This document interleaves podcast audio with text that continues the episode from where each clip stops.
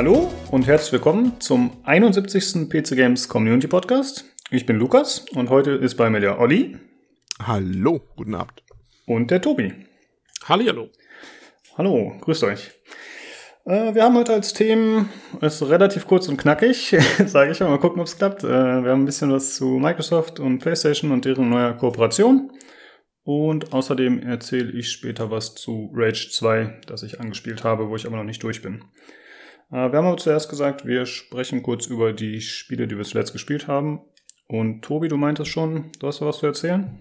Ich habe ein paar Sachen gespielt, ja. Ähm, und zwar ähm, alles irgendwie so stealth-lastig. Ähm, ich habe zum einen habe ich mir spontan äh, A Plague Tale Innocence gekauft, nachdem der Test ja wirklich äh, herausragend war, also 9 von 10 bei der PC Games und alle sagen, oh, endlich mal wieder ein schönes Singleplayer-Story-Spiel und so weiter. Und ähm, dann habe ich mir gedacht, okay, das muss ich jetzt auch mal als Singleplayer-Story-Fan mit einem Vollpreiskauf unterstützen.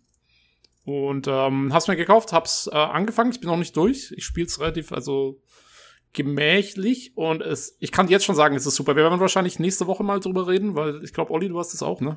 Ich hab's auch, bin nur gar nicht zugekommen, ja, aber ich hab's auch, ja. Mhm. Ja, also ähm, ja, mit etwas Glück können wir da nächste Woche äh, genaues darüber berichten, dann bin ich vielleicht auch schon durch.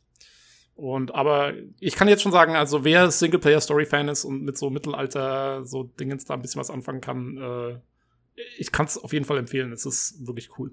Ähm, und dann habe ich ja das Assassin's Creed 3 Remaster durchgespielt hab, gehabt letzte Woche und habe dann direkt auch noch das Remaster von Liberation angefangen, das mit dabei ist. Ähm, das ist ja der Port von dem Mobile Game. Ich glaube, für was war das? Für PS Vista oder so, glaube ich, damals. Äh, Vita, oder?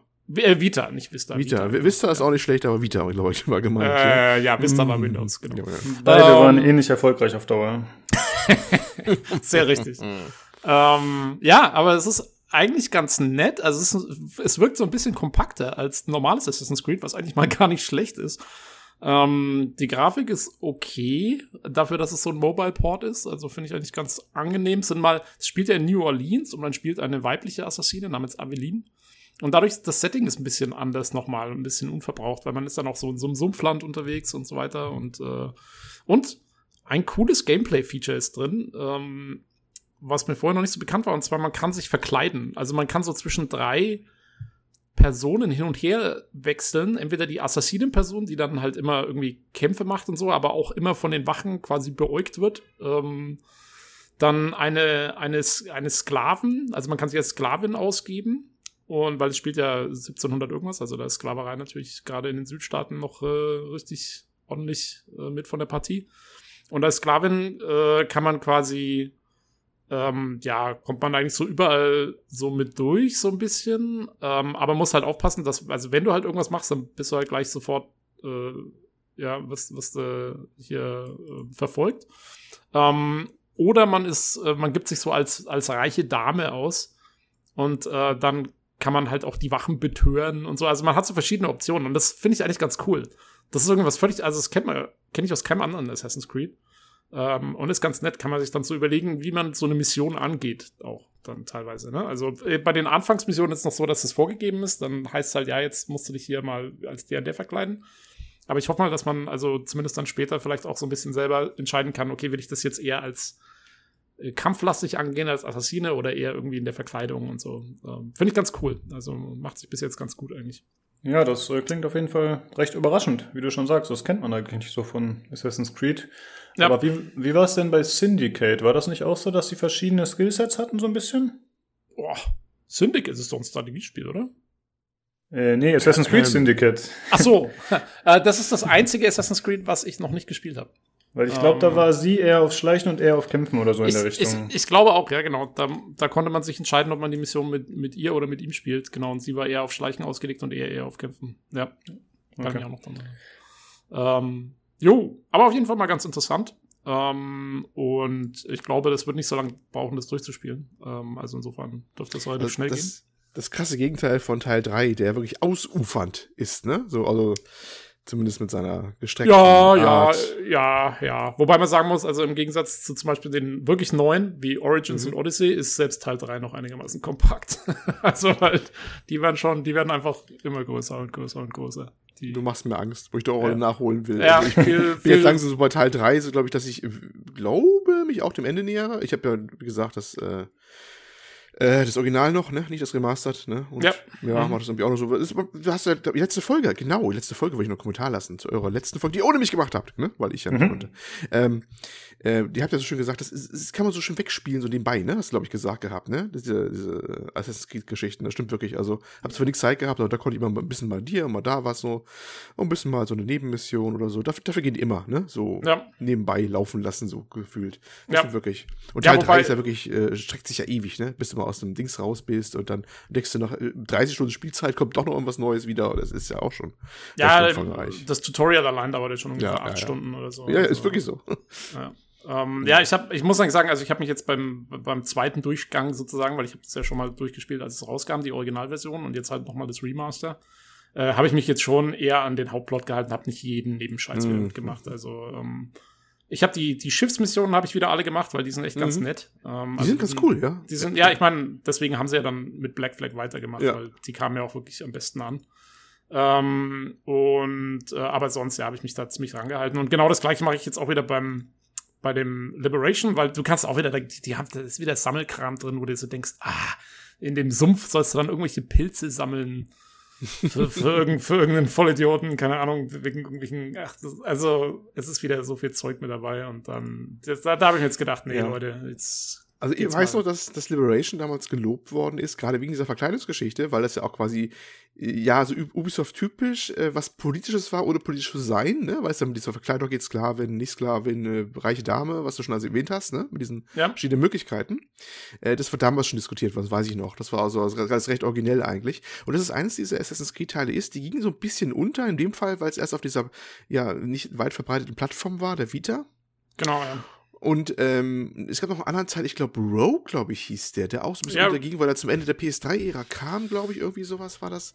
Naja, und. Rogue, Rogue kam im gleichen Jahr als Unity. Dieses, Hm. die haben, sie haben tatsächlich, die haben zwei vollwertige Assassin's Creed Spiele im gleichen Jahr rausgebracht, ja. Ähm, und einen eben noch, also Rogue war noch eben für die, wie du sagst, für die PS3 und Unity Mhm. war dann, glaube ich, schon für die neuen Konsolen oder so ähnlich. Ähm, weil äh, Rogue ist ja quasi, es ist im Prinzip Black Flag. Exakt Mhm. nochmal, nur halt mit einem anderen Setting und einem, einem anderen. Ist aber auch ganz nett. Also ich habe äh, ich hab sogar Rogue auch gespielt. Ähm, und, äh, und das Schöne an Rogue ist, ähm, das Ende von Rogue ist genau der Anfang von Unity. Also das, das Mm. überschneidet sich. Also du bist im selben Ding unterwegs und das überschneidet sich perfekt. Also äh, das ist wirklich ganz cool. Ähm, Okay, weiß ich Bescheid, wenn ich da mal weiterkommen Ja. sollte. Ja, okay. Mhm. Ähm, jo, also das war ganz cool. Und ähm, eine letzte Sache habe ich noch äh, gemacht. Und zwar, weil ich schaue im Moment gerade die Serie 24 ähm, so stückchenweise durch. Und da hatte ich dann, ich, bei mir ist es immer so, wenn ich irgendwas im Fernsehen anschaue, dann, dann will ich eigentlich immer was dazu passendes irgendwie spielen. Das ist bei mir immer so eine Synthese. Und deswegen habe ich äh, nochmal angefangen, die äh, Splinter Cell-Reihe durchzuspielen, weil Oh, äh, das okay. thematisch natürlich sehr gut passt. Ähm, und habe angefangen mit Splinter Cell 1. Und boah, ist das schwierig. also, wenn du so heutige Stealth-Games gewohnt bist, wo du halt sowas wie Assassin's Creed, wo du halt irgendwie ja, da die Leute abmeuchelst und irgendwie da auch relativ schnell durch die Gegend dich bewegen kannst, das kannst du bei Splinter Cell echt mal vergessen. Wenn du da ein bisschen zu schnell läufst, dann sofort drehen sich alle um und oh, was war das? Zack, zack, sehen dich und du wirst erschossen. Also äh, richtig krass. Du kannst ja äh, bei Splinter Cell bewegst du dich ja, äh, änderst du deine Geschwindigkeit per Mausrad. Also du Hm. kannst wirklich sehr dynamisch deine Geschwindigkeit anpassen und das musst du auch machen. Und ähm, ja, ganz schön hart. Grafisch ist es natürlich übel, weil es ist halt Unreal Engine 1, glaube ich, sogar noch oder so. Also es ist halt so von den frühen 2000ern. Äh, es ist ganz nett, weil dieses Zukunftsszenario dort spielt 2004. Also, ne? Und äh, alle haben irgendwelche kleinen Club-Handys und fühlen sich damit sau cool. Und du fragst dich nur, wo sind, wo sind die Motor- Smartphones? Ja, Motorola Razer, sage ich. Ja, mal. genau, genau. Ich glaube, es ist sogar im, im zweiten Teil, den ich jetzt gerade angefangen habe, Pandora Tomorrow. Ähm, da ist ähm, noch ein Sony Ericsson, ist, ist, die, ist Mhm. groß promoted. Das sieht man so in Nahaufnahme, dann so voll verpixelt, weil es halt die Grafik nicht gut genug ist. Aber ja, nee, ist ganz nett und ähm, weil ich habe die Reihe bis jetzt, ähm, ich habe alle Teile gespielt, bis auf Blacklist, den neuesten. Da kam ich nie dazu, weil ich äh, in der Mitte von Conviction, dem vorherigen, äh, hat es mich irgendwie mal verloren gehabt oder es war irgendwas. Auf jeden Fall habe ich das nie durchgespielt und wollte dann auch nicht mit dem nächsten anfangen. Und jetzt äh, habe ich mir mal vorgenommen, doch die Reihe durchzuspielen und ähm, bis Black Flag dann wirklich mal alle mitzumachen. Ja, das war so, also ziemlich viel hin und her gespringen die Woche. Ähm, aber ganz nett. Ja, okay. Äh, ja, wegen Plague Tale habe ich schon im Forum gesehen, dass ein paar Leute geschrieben haben, dass sie das so ähnlich wie du sehen als Ersteindruck. Vielleicht finden wir ja wen auf dem Forum, der noch bei der Folge mitmachen will nächste Woche, falls wir das dann als Hauptthema reinpacken. Jo, also ich wäre auf jeden Fall dafür, dass wir es nächste Woche als Hauptthema reinpacken. Es ist wirklich äh, cooles Spiel. Es ist so ein richtiger schöner Indie-Hit. Ähm, und ja, ich würde gerne was drüber erzählen nächste Woche. Ja, also, cool. Äh, Olli, du bist noch nicht dazu gekommen, meinst du, ne? Weil du hast es dir ja auch geholt. Nö, ich habe wie gesagt die Woche immer nur, wenn ich was spielen konnte, dann nur kurz Zeit gehabt und da wollte ich nichts Neues anfangen, weißt du? Das ist, Mhm. das möchte ich schon ein bisschen Zeit für haben, dass ich mich da voll widmen kann, so ein bisschen. Ja. ja, das ist, glaube ich, auch bei dem Plague Tale gar nicht schlecht. Also ich, ich würde es jetzt auch, man muss sich schon ein bisschen drauf einlassen. Mhm. Ähm, auf die ganze Story und, und die Charaktere und so. Jo, ansonsten hast du auch nichts gespielt, Olli, ne? Oder nichts Erwähnenswertes zumindest. Nö, nichts erwähnenswertes. Okay. Äh, bei mir ist eigentlich auch wie immer. Ich habe ein bisschen Hot Lava mal wieder gespielt, falls sich da noch wer dran erinnert. Äh, das war dieses Spiel, wo man nicht den Boden berühren darf und so parkourmäßig durch die Gegend springt. Das hat Spaß Ah, gemacht. das wollte ich mir immer mal zulegen, eigentlich, aber ja. Ich sag's immer wieder, Steam Family Share. ja, ich habe das ein bisschen für Kumpels gestreamt und äh, wir haben was, äh, mittlerweile haben wir eigentlich auch Spaß dran gefunden, mit Discord zu streamen. Das ist tatsächlich ziemlich cool. Die Qualität ist zwar nicht so gut, aber man könnte quasi in Discord, kann man so einen Anruf starten dann macht man so eine eigene Gruppe auf, also man ist in keinem normalen Channel, aber man kann dann einfach den Screen sharen und das ist dann direkt in Echtzeit. Während du ja bei Twitch oder so hast, normalerweise immer ein bisschen Verzögerung, so 10 Sekunden oder so. Und äh, so kannst du es halt direkt live mit den anderen sehen und erleben. Wie gesagt, die Quali leidet ein bisschen drunter, aber es ist ganz spaßig eigentlich. So streamen wir Ja. auch Magic zum Beispiel immer. ist ganz cool, ja. Und dann können alle kommentieren, wenn du gerade Mist gebaut hast. Wenn du failst, Richtig, wenn du failst, ja, dann das machen die doch noch fleißig. Das ist ja normal. Äh, sehr schön. Ja, und sonst habe ich nur ein bisschen äh, Magic gezockt und dann eben Rage 2, wo ich aber später mehr zu erzähle. Und ich wollte noch kurz einen Podcast empfehlen. Wir haben ja schon dutzende Male über das Thema gesprochen, Epic Store, Valve, Steam, bla bla bla. Und äh, der Auf ein Bier Podcast, also so Pod, die haben eine Folge jetzt dazu gemacht. Nach einigen Monaten haben sie sich dann doch entschlossen, äh, darauf zu reagieren und nochmal drüber zu sprechen. Und äh, ich fand das aus dem Grund ganz interessant, weil die doch einige Themen aufgegriffen haben, die mir nicht so präsent waren oder an die ich noch nicht gedacht habe. Ich finde, die haben so ein paar neue Blickwinkel reingemacht.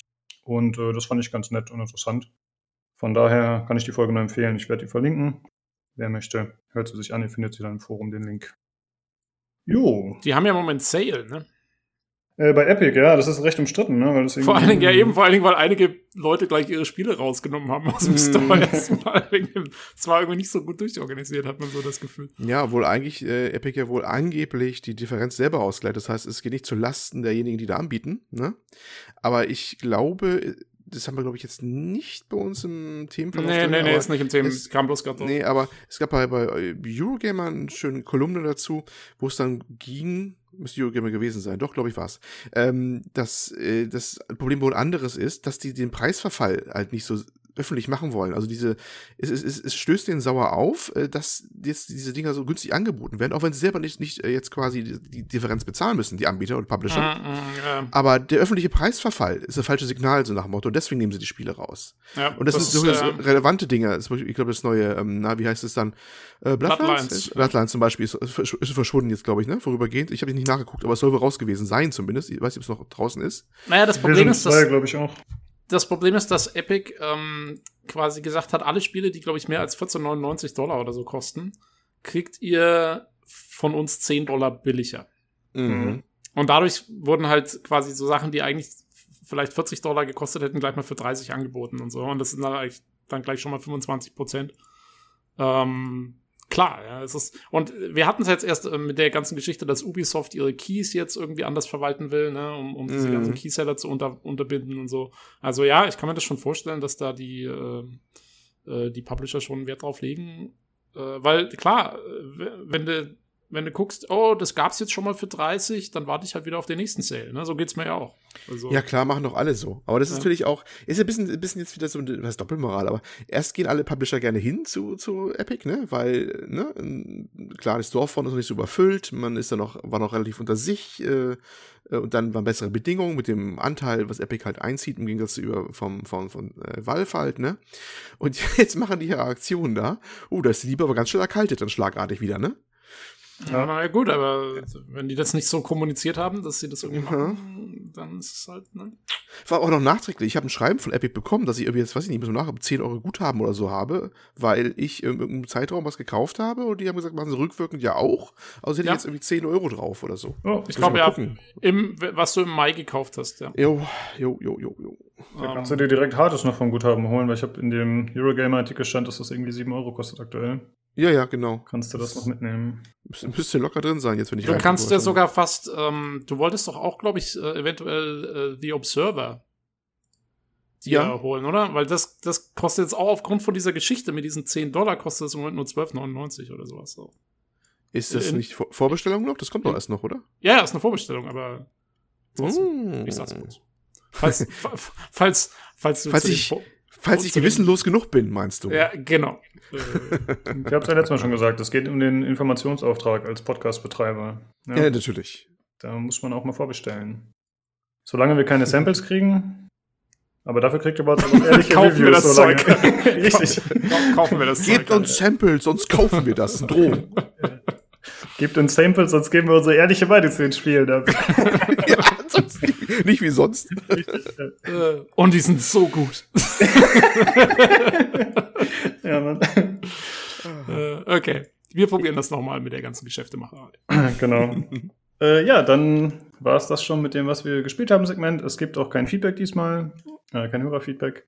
Was? Und ja, geht auch mal eine Woche ohne, ist ja kein Problem. ähm, äh, der Tobi hat diesmal ein Spiel zu verlosen. Ja, haha. Ähm, und zwar, ähm, da wir ja gerade von Shops und so gesprochen haben, hat mein Lieblingsshop im Internet äh, mein Epic. Lieblings, eins meiner Lieblingsspiele jetzt im Angebot. Und äh, da habe ich gedacht, ähm, und es war auch noch eben runtergesetzt jetzt gleich zu Anfang. Und da habe ich gedacht, hey, da kaufe ich jetzt mal einen Key und verlose den hier im Podcast. Und deswegen äh, habe ich zu verlosen Spec Ops The Line, ein, äh, ja, ein Shooter, ein Militärshooter, der zunächst sich anfühlt wie ein Call of Duty, aber doch noch etwas mehr beinhaltet, ähm, wie man später feststellt. Äh, den gibt's jetzt auf GOG.com. Und äh, ja, wie gesagt, da habe ich mir einen Key organisiert und den äh, verlosen wir hier im Discord. Wir haben einen extra Verlosungschannel. Und da kann man äh, dann mitmachen, da stellen wir das rein. Und ähm, ja, da, da, da könnt ihr euch einfach eintragen. Wir lassen es eine Woche laufen und äh, dann machen wir die, geben wir den Ja. Gewinner sozusagen bekannt. Ich würde Nee. fast überlegen, dass wir es lieber zwei Wochen laufen lassen, weil dann können die Leute die nächste Folge nochmal hören. Wenn die es irgendwie verpasst haben, diese Folge, dann können die vielleicht nochmal eine Chance haben, oder? Ja, ist eine gute Idee. Okay, Ja, ich habe, glaube es ich, sonst auch lieber so gemacht, genau. Wir, Im Discord steht dann auch genau, wie lange das Ding läuft. Also wir haben diesen Bot, der verlost das dann ganz äh, objektiv, der, oder zufällig sogar. Der äh, kann nicht beeinflusst werden. Ja, und äh, der macht das gut. okay, Der macht das, der macht das Ja, super. richtig, der Guter, macht seinen guter Job. Bot. richtig. Genau, also wer Lust hat auf Spec Ops The Line, ähm, jo, einfach mal mitmachen und Ja. Jo, Mal gucken, ich, kann ich empfehlen. Ist was ganz eigenes, hat ihm sonst einen ziemlich legendären Ruf übrigens. Ja, ist, genau. ist, ist, ist sehr cool. Ich werde auch, ähm, ich werde dazu ein Video auch ähm, mal im Discord in den Channel stellen. Und das werden wir wahrscheinlich dann auch verlinken. Äh, eine Analyse dieses Spiels ähm, von, oh, ich weiß gar nicht mehr, wie der, wie der YouTuber jetzt geheißen hat, aber auf jeden Fall ein sehr cooles Video, inwiefern Spec Ops eine Dekonstruktion von Videospielen allgemein ist. Alter Fall, der ist Ja, aber auf einem nee, Niveau. Jetzt sind wir angekommen. Das ist, das ist echt, das ist echt ein, ein cooles Video und äh, ich, ich finde, der hat, äh, also das stimmt schon, was der da so erzählt über Spec Ops und die Intention und so. Und äh, übrigens außerdem von einem deutschen Entwickler auch noch, ne? Spec Ops. Ähm, Jager. genau. Genau. Mhm. Ähm, jo, also insofern, cooles Spiel. Äh, mitmachen, gewinnen, Spiel. Ich habe selbst auch noch nicht gespielt, aber ich darf ja nicht mitmachen. Ähm, man, Wieso? Der Naja. Bot ist doch, der Bot ist doch unparteiisch. Ja, dann gibt es äh, von mir nächste Woche ein Review. Äh, nee, man, ja. kann, äh, man kann vielleicht noch dazu sagen, ich denke mal, der Großteil der Zuhörer kennt das Spiel und hat es vielleicht sogar schon, äh, aber es ist ein Third-Person-Shooter, ne? Ja, ja. Habe ich das nicht gesagt? Du hast nur Shooter nee. gesagt. Ich dachte, ich füge das mal. Oh, okay, ja. Es ist ein Third-Person äh, Shooter. das Wort ist Shooter. Ja, ich habe jetzt überlegt, ob ich noch irgendwas anderes sagen kann, weil es war jetzt zu blöd. Aber ja. Ein, ein, ein, ein dritter Person-Schießspiel, ja? Genau. So Wir sind mit militärischem, mit militärischem Thema. Oh genau. Gott, lass uns weitermachen. Ja, dann äh, würde ich sagen, kommen wir zu den News. Äh, da gibt es diesmal relativ wenig, was wir drin haben. Äh, zum einen, was eine relativ unerwartete Meldung war, ist, dass äh, Sony und Microsoft jetzt in Zukunft kooperieren werden in Sachen Cloud Gaming. Die wollen anscheinend ihre Ressourcen, die die haben, ein bisschen zusammenlegen und reden halt von einer strategischen Partnerschaft. Und das soll halt äh, zum einen das äh, Streamen von Spielen und Inhalten äh, ermöglichen. Und zum anderen soll es aber auch äh, zum Beispiel neue Kooperationen bieten in Sachen Bildsensoren oder künstlicher Intelligenz. Oder ist zumindest möglich. Also man weiß noch nicht genau, was sie da jetzt äh, letztendlich genau von nutzen und wie sie es umsetzen, aber diese Sachen stehen halt im Raum. Da soll es unter anderem äh, gehen um den Cloud-Dienst von Microsoft, dieses Azure, denke ich mal, spricht man das aus? Azure, auch gesprochen, ne? Azure, Microsoft Azure. Okay, ja. Es ist und quasi die ganzen, äh, was ist AWS ist oder AWS von Amazon. Azure ist alle, alle möglichen Dienste halt, hast du da in der Cloud. Das kann alles Mögliche sein, von mit Office-Umgebung, äh, Domain-Services, hast du nicht gesehen. Ähm, da gibt es ganz viel Krams und ja, und das wollen sie jetzt quasi ähm, auch Sony andienen, dass die auch das quasi darüber machen. Und das ist schon ein bisschen überraschend gewesen, diese News. Ja genau. Sorry, und äh, Sony will dann wohl davon äh, profitieren, dass eben sie auch Spiele und Medieninhalte streamen können und äh, dass sie auch äh, eben auf die Technologie von Microsoft zugreifen können. Und anscheinend, äh, hat der Sony-Chef gesagt, haben die früher schon oder in den letzten Jahren schon zusammengearbeitet. War euch das bewusst? Mir war das gar nicht klar. Ich dachte, das sind knallharte Konkurrenten und die sind sich spinnefeind.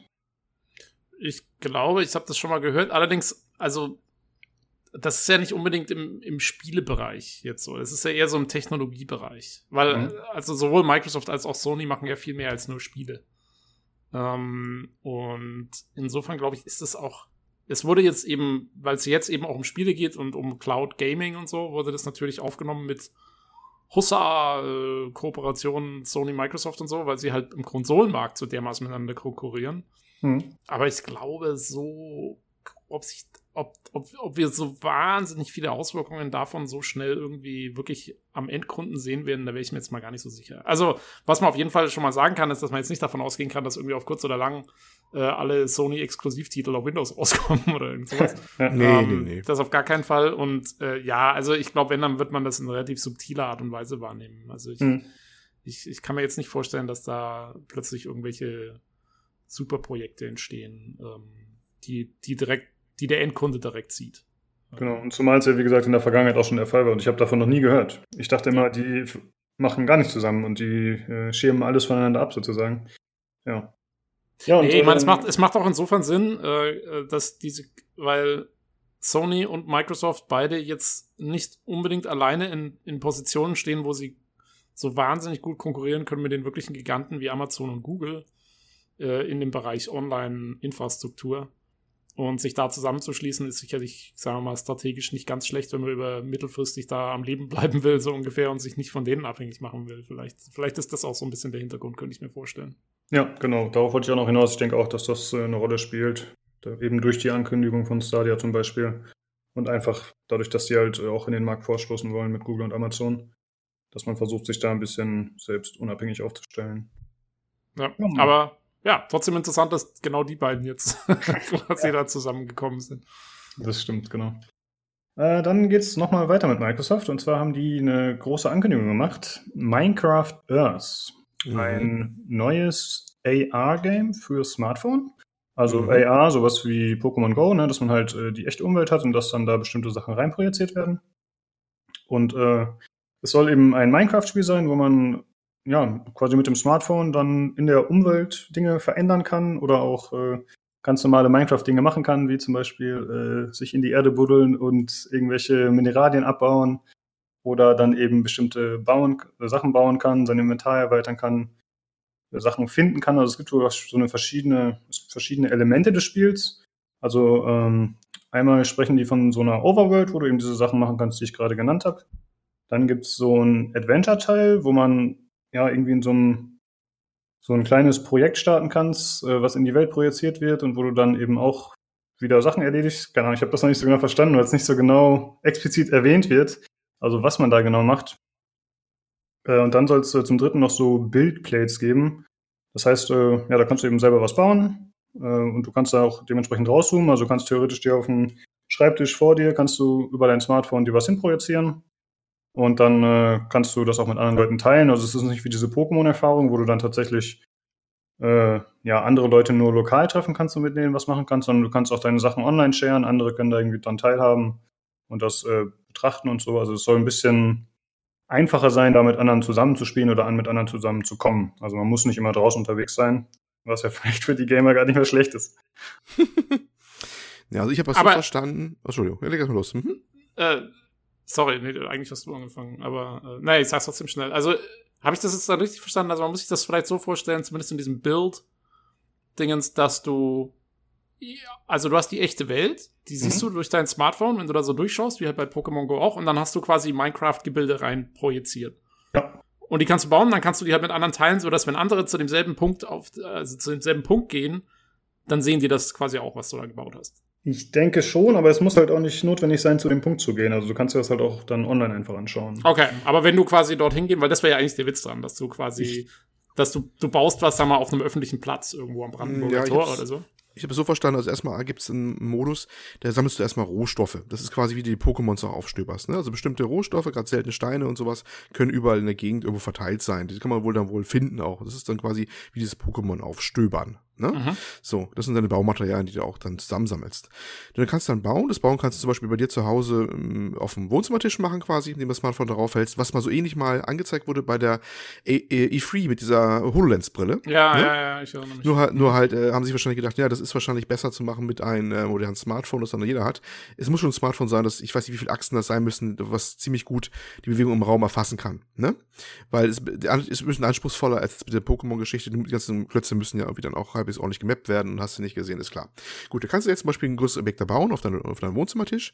Dann kannst du das Ding wohl nehmen, kannst es wieder zum Beispiel draußen bei dir auf dem Garten wieder jetzt wieder hinsetzen und kannst es auch wieder skalieren, wo hoch skalieren, dass es dann groß wird und sowas.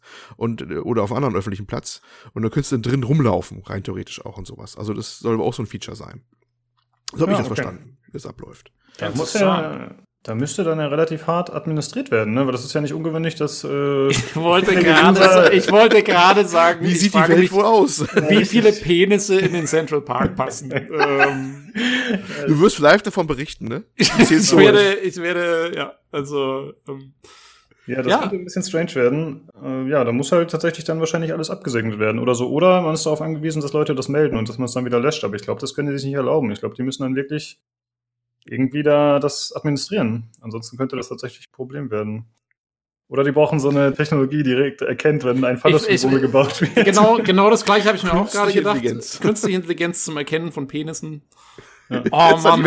Also wenn die das brauchen, ich gehe und arbeite für Microsoft und entwickle das. das, das Weil du den ganzen Tag ja, äh, einfach nur, einfach, einfach nur, einfach nur, damit, wenn mich mal irgendjemand fragt, und was ist dein Job?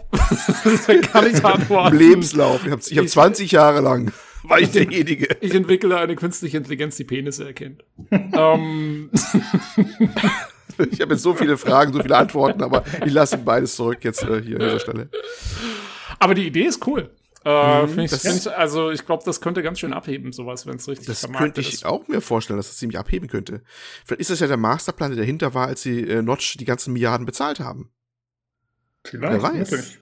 Also ich glaube, dass sie tatsächlich durch Pokémon Go eher drauf gekommen sind, aber Pokémon ja, Go hat ja klar. immer so ein bisschen das Problem, dass es eben nicht als richtiges Spiel anerkannt war. Teilweise. Ja, ja, ja. Dass es eben wenig Gameplay hatte und wenig Mechaniken hinter dem Standardding so. Und hier sieht es ja tatsächlich so aus, also ich meine, Minecraft, das ist ja wie Lego. Klar, du hast diese ganzen Sammleraspekte und so, aber du kannst eben auch dich einfach kreativ austoben. Und das ist ja eigentlich das, glaube ich, was Minecraft auch bis heute so erfolgreich immer noch macht, obwohl es mhm. so scheiße aussieht, auf Deutsch gesagt das ist halt äh, ja, eine, eine gute Voraussetzung. Und dadurch, dass es eben so simplifiziert ist, kannst du es wahrscheinlich auch relativ gut in die Umwelt dann einbinden und so. Das kann ich mir ganz gut vorstellen. Ja. Das es könnte groß werden. Hm, denke ich auch, ja. Und äh, ja, weiter heißt es auf jeden Fall, dass das Ganze ein Free-to-Play-Game wird für Android und iOS. iOS. Und äh, es wurde bisher noch nicht so richtig gesagt, wie das Ganze monetarisiert werden soll, aber es hieß schon, ähm, dass es keine Lootboxen geben wird, kein Pay-to-Win und kein Time-Gating. Also, dass man irgendwie, keine Ahnung, nur äh, Diamanten abbauen kann alle zwölf Stunden oder dass es zwölf Stunden dauert oder so. Also, da soll es sowas nicht geben. Warten wir mal ab bis zum letzten Ende, ob es wirklich so bleibt, aber es klingt ja schon mal gut. Und äh, weiter heißt es, dass man, äh, ja, ironischerweise kann man das Ganze nicht auf Windows-based Devices nutzen, also auf äh, Windows-Geräten, denn äh, das wird abhängig sein von Apples und Googles Augmented Reality Software. Ja, klar. das ist ganz lustig eigentlich. Ja. Ja, aber es eigentlich, das heißt, ähm, seltsam, äh, es, es spricht wieder dafür, was wir in der Vergangenheit auch schon gesagt haben, es geht Microsoft äh, eigentlich immer weniger um die, um die Plattform oder sowas, ne? Sondern um den Dienst als solchen, den sie anbieten. Immer. Mhm. Egal, wo er läuft. Das ist ja so eine Konstante die letzten Jahre jetzt immer zu beobachten ist. Ne? Aber ich finde das trotzdem interessant, weil Microsoft ja ähm, eigentlich schon gerade dieses Augmented Reality sich so ein bisschen auf die Fahne geschrieben hatte, oder? Mhm. Also mit ihrer HoloLens und so weiter und so fort. Und jetzt müssen sie trotzdem zu, zu Apple rennen. Ähm, ja, aber was, was, was, sollen sie, was sollen sie machen? Äh, die, die, die AR-Brille wird immer noch viel zu teuer sein und du packst sie nie, dass alle die auf die Nase haben. Das war der einzige nein, Weg, war ja, um die Smartphones zu gehen. Ja, es geht mir aber auch nicht darum, dass die Leute jetzt irgendwie die HoloLens dafür brauchen sollten, sondern einfach nur darum, dass man davon ausgehen sollte, dass Microsoft eine gewisse Expertise in AR selber hat in der Zwischenzeit, wenn sie doch versuchen, da das Zeug zu entwickeln. Ja, finde ich auch mich jetzt schon ein bisschen. Sehe ich auch so. Ja, hm. entwickeln tun sie doch selber. Sie haben doch nur die, die nutzen doch nur die Geräte dafür, die das, das AR-Kit drin haben. Das ist doch logisch, dass sie das dann von denen dann nutzen, weil ja, das ist ja auch, die, du kannst ja auch kein anderes rüberziehen. Das werden, müssen schon das nehmen, was da in den Geräten halt benutzt wird an ja, Framework. Ist doch schon ein bisschen strange, dass das auf äh, Windows-Geräten dann nicht funktioniert gerade, weißt du? Das finde ich schon genau, eigenartig. Genau, Ja, also, welche Windows-Geräte hast du denn, mit denen du im Garten rumlaufen willst? Ja gut, die Windows Phones wurden ja, glaube ich, eingestellt. Die sind eigentlich weg, die kannst du abhaken, ah, okay, da haben wir das okay. auch abgehakt. Also die ja weg. So bleiben äh, höchstens sowas wie ein Surface oder so übrig. Und das sind eher schon, selbst, also ich habe auch ein Surface, das, das sind schon ein bisschen schwere Tablets, die habe ich nicht so unbedingt da draußen rumschleppen mhm. oder sowas. Das macht man nicht. Und, und das, also eigentlich bleiben de facto doch wirklich nur die leistungsfähigen Smartphones übrig. Und da haben sie nichts mehr, schlicht und ergreifend. So, ja, das ist Thema durch. Ja, fair enough. Das äh, hatte ich nicht so auf dem Schirm. Ja, gut, dann ergibt es natürlich Sinn. Ja, und äh, zum Schluss heißt es noch in dem Artikel hier, den wir natürlich verlinken, dass äh, die Close Beta äh, in einigen amerikanischen Städten im Sommer starten soll und dann natürlich irgendwann folgen soll in der ganzen Welt, aber da ist nicht. Oh, das startet bestimmt bei uns. Ähm, da kann ich mal gucken. wenn, das, wenn das bei uns raus ist und wirklich free to play ist, dann, dann schaue ich mal. Dann. Äh, dann kannst du quasi von Anfang an erleben, ich wie der Central Park vollgeballert wird. Aller, ich baue den allerersten Penis in Central Park. ja, du machst, wenn, wenn diese, diese, diese äh, ähm, Aufläufe sind, wie damals bei Pokémon zur Hochzeit, ne? Pokémon Go, als die Leute da quasi auf der Straße dann Stau war, weil die aus den Autos gesprungen sind, dann ja. bist du live dabei, machst du uns eine Live-Schaltung, ja? Oder machst du eine Aufnahme. So voll dramatische mit Polizeiserien im Hintergrund und so und ja. Da machen wir einen Videopodcast. Oh, Die Festnahme von Mr. Fox. es, war, es war kein entsprechender, ähm, ja, im Garten zu finden. Ich habe selber eingebaut und dann. Ja, da gibt's so eine Headline. Mad Scientist by Builds Giant Penis in Central Können wir gleich in unseren neuen Discord-Channel äh, äh, Not Safe for Work ins, äh, reinschlagen. Ja, genau. Mhm. Ja, dann äh, müssen wir mal gucken. Ich bin auf jeden Fall gespannt. Also, wie wir schon gesagt haben, das wird wahrscheinlich gut abheben. Mal gucken. ähm, dann geht es weiter mit einer Meldung zu äh, Ubisoft. Und zwar wurde äh, angekündigt, äh, dass in diesem Fiskaljahr, also bis Ende März 2020, noch drei AAA-Spiele erscheinen sollen, die unangekündigt sind. Also wir hatten ja letzte Woche schon über das neue Ghost Recon gesprochen, äh, Breakpoint. Das ist ja schon angekündigt und zusätzlich sollen noch drei weitere folgen, also drei verschiedene Spiele. Äh, ja, da kann man jetzt so ein bisschen spekulieren. Also es gab äh, Hinweise und äh, Ver ja, Verdacht auf Watch Dogs 3. Mhm. Das halte ich für sehr realistisch, muss ich sagen, weil da hat man schon öfter was gehört und das ist ja eine Marke, die jetzt auch ganz erfolgreich lief. Der zweite Teil wurde ganz gut aufgenommen, trotz seines etwas überdrehten Settings.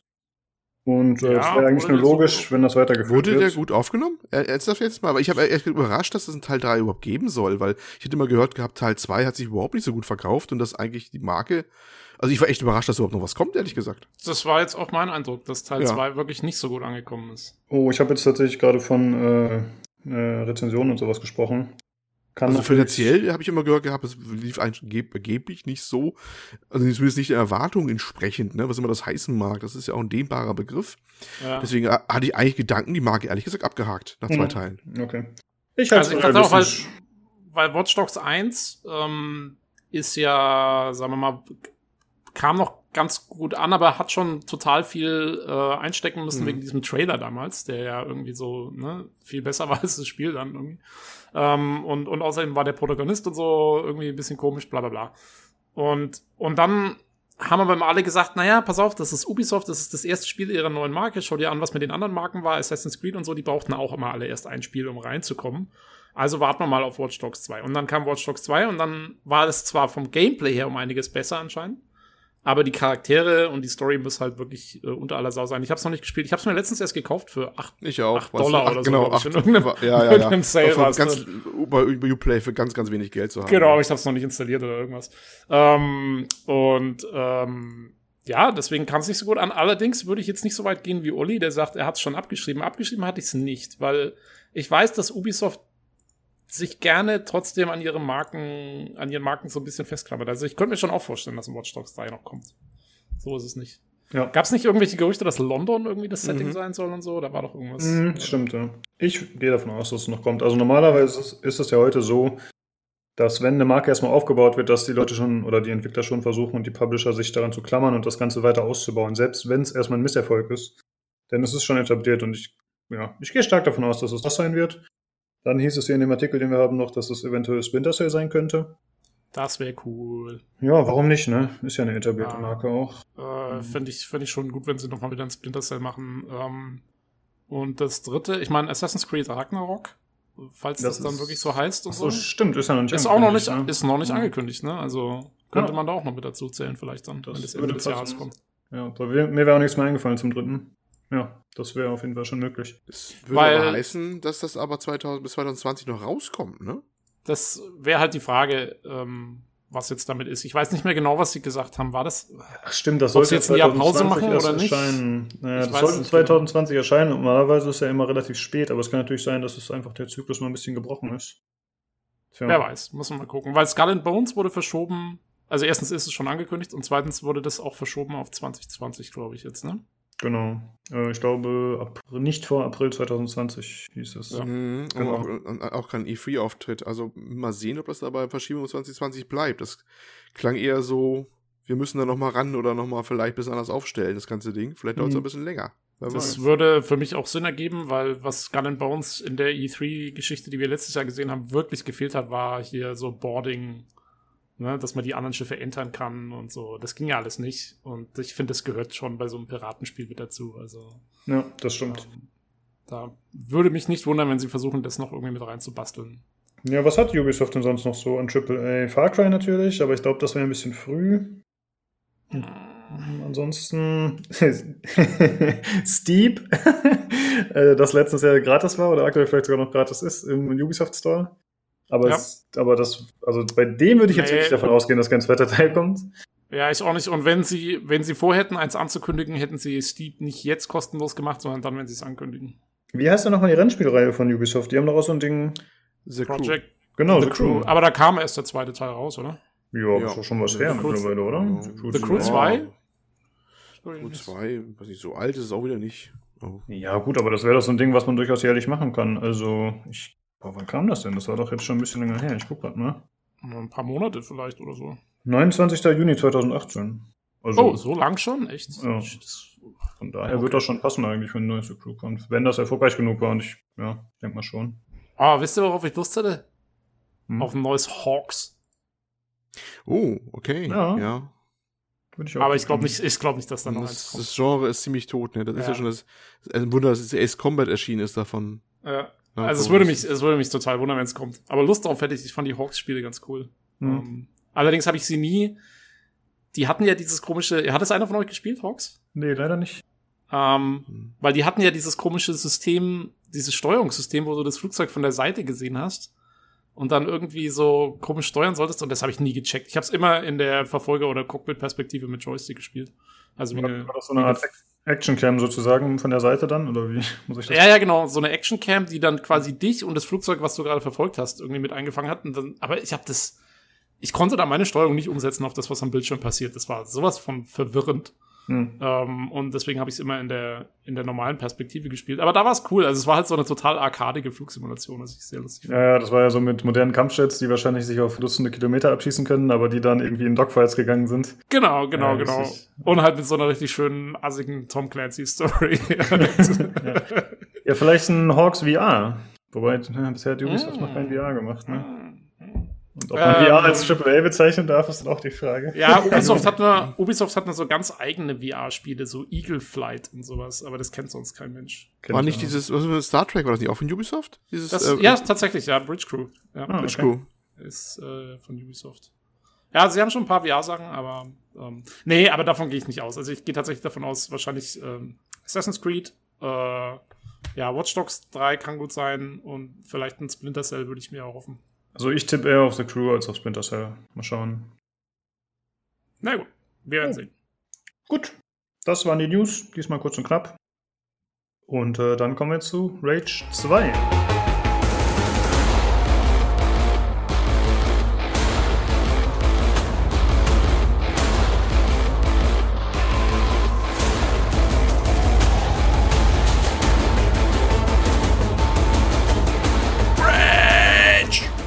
Genau, ja. äh, ja, ich habe mich, äh, nachdem ja schon einige Trailer und so gezeigt wurden vor einigen Monaten, habe ich äh, relativ schnell beschlossen, okay, ich werde mir jetzt kein weiteres Gameplay anschauen und auch mich nicht mehr groß dazu einlesen, sondern mir das Spiel einfach holen und dann im Podcast dazu erzählen und quasi äh, ohne zu viel Vorwissen einfach in das Spiel reinstolpern. Äh, ja, was ist Rage 2? Es ist ein First-Person-Shooter. Äh, darf ich, darf ich, und dann hast, du den, dann hast du den Test bei PC Games gesehen und hast du gedacht, oh shit.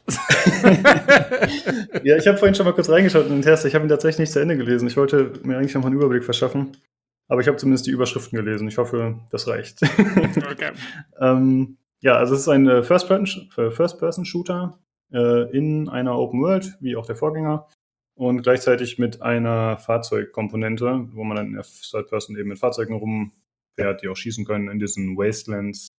Ja, ähm, der erste Teil war ja recht limitiert, was die Open World anging. Also es war noch deutlich geführter und hier ist es jetzt ein bisschen offener, die Welt.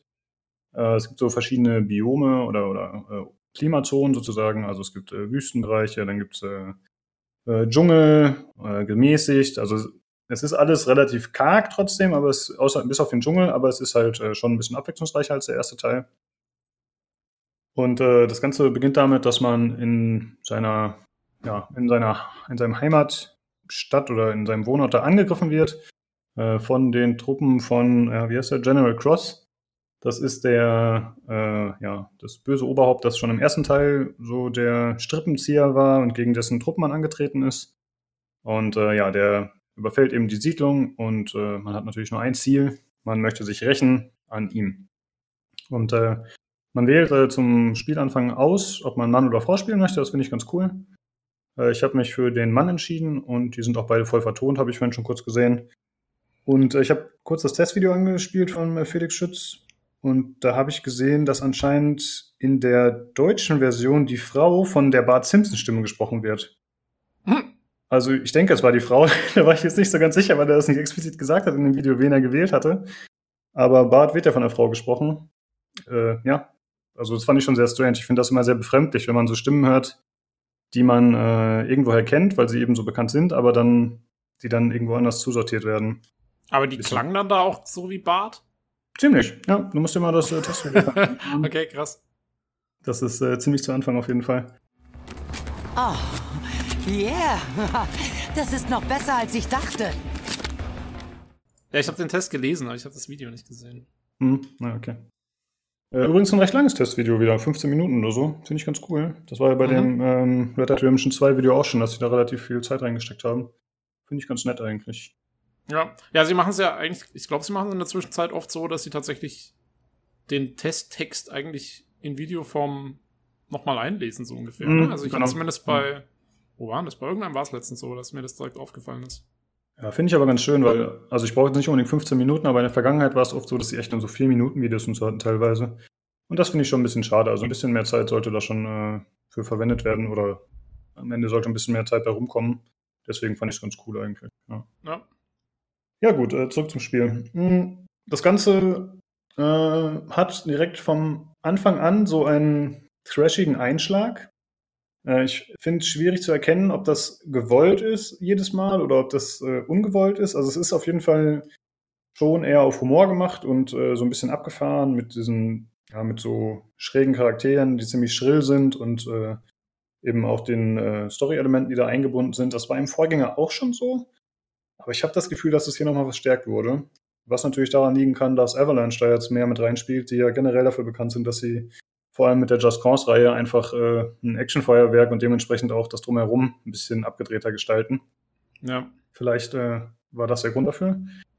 Ähm, ja, und der Vorgänger, der Vorgänger war zwar auch schon so ein bisschen so, aber er hat zumindest, ich habe nur mal den Anfang gespielt, ich habe es relativ schnell, hat es mich dann verloren, aber zumindest wie das angefangen hat, war es ja doch, hat es irgendwie versucht, sich schon noch so ein bisschen ernst zu nehmen am Anfang. Ne? Also du, Genau. du bist ja da irgendwie so ein Soldat gewesen, der in so einer Arche aufwacht und so, und das war alles noch so ein bisschen so mit Hightech und bla bla bla. Ähm, und dann kamen halt so ein bisschen komische Figuren dazu in dieser, in dieser postapokalyptischen Welt, aber so ganz abgedreht fand ich den ersten Teil eigentlich nicht. Während hier, also schon allein von dem, was man ja aus den Vorschauvideos kennt, äh, ist es ja richtig krass.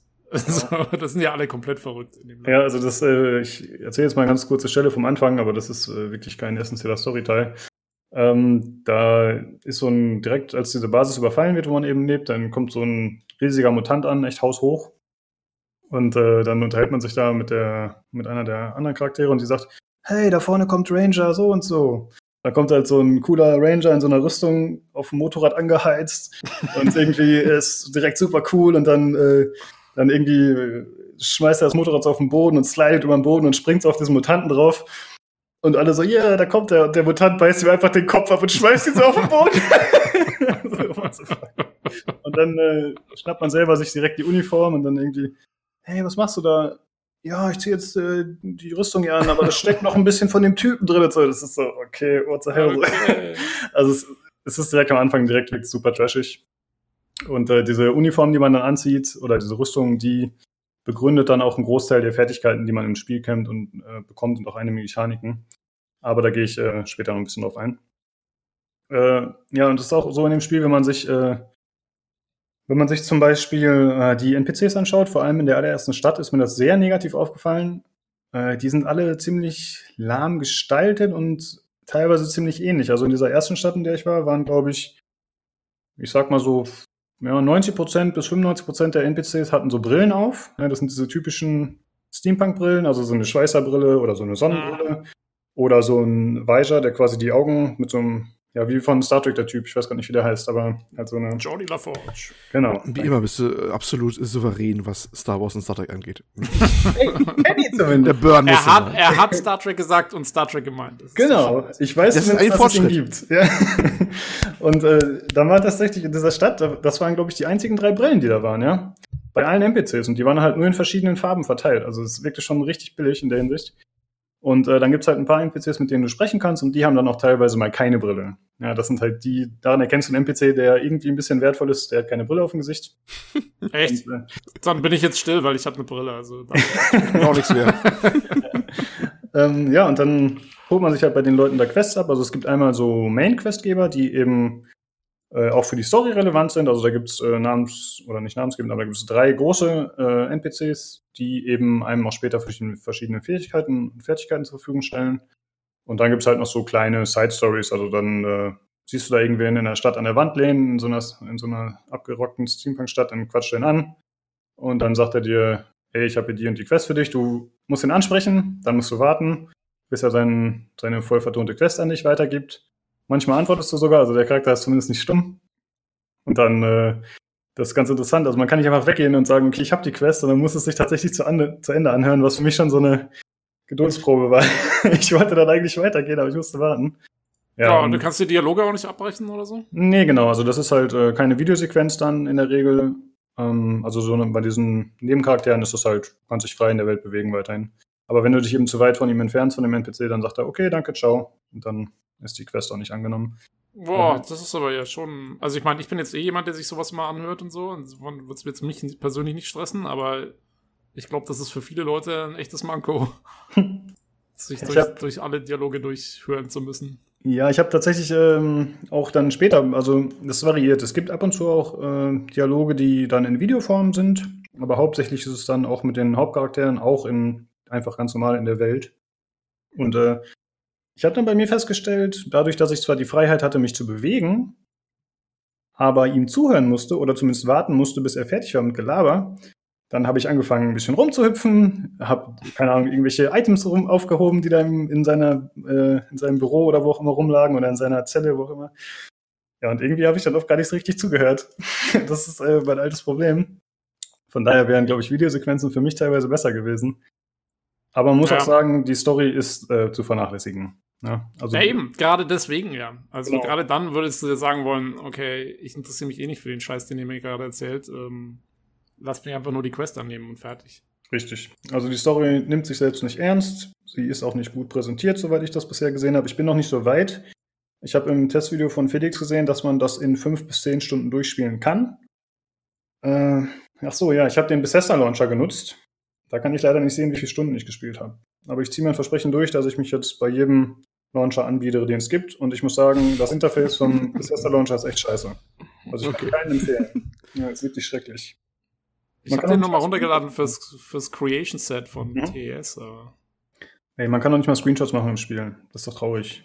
FPS-Anzeigen kann man auch nicht. Okay, kann ich mit leben, kann man auch irgendwie extern machen. Screenshots genauso, aber das ist doch doof schon. Also ich finde, da sind wir wieder bei der Sache, dass man sich doch von, von der Konkurrenz ein bisschen was abgucken kann.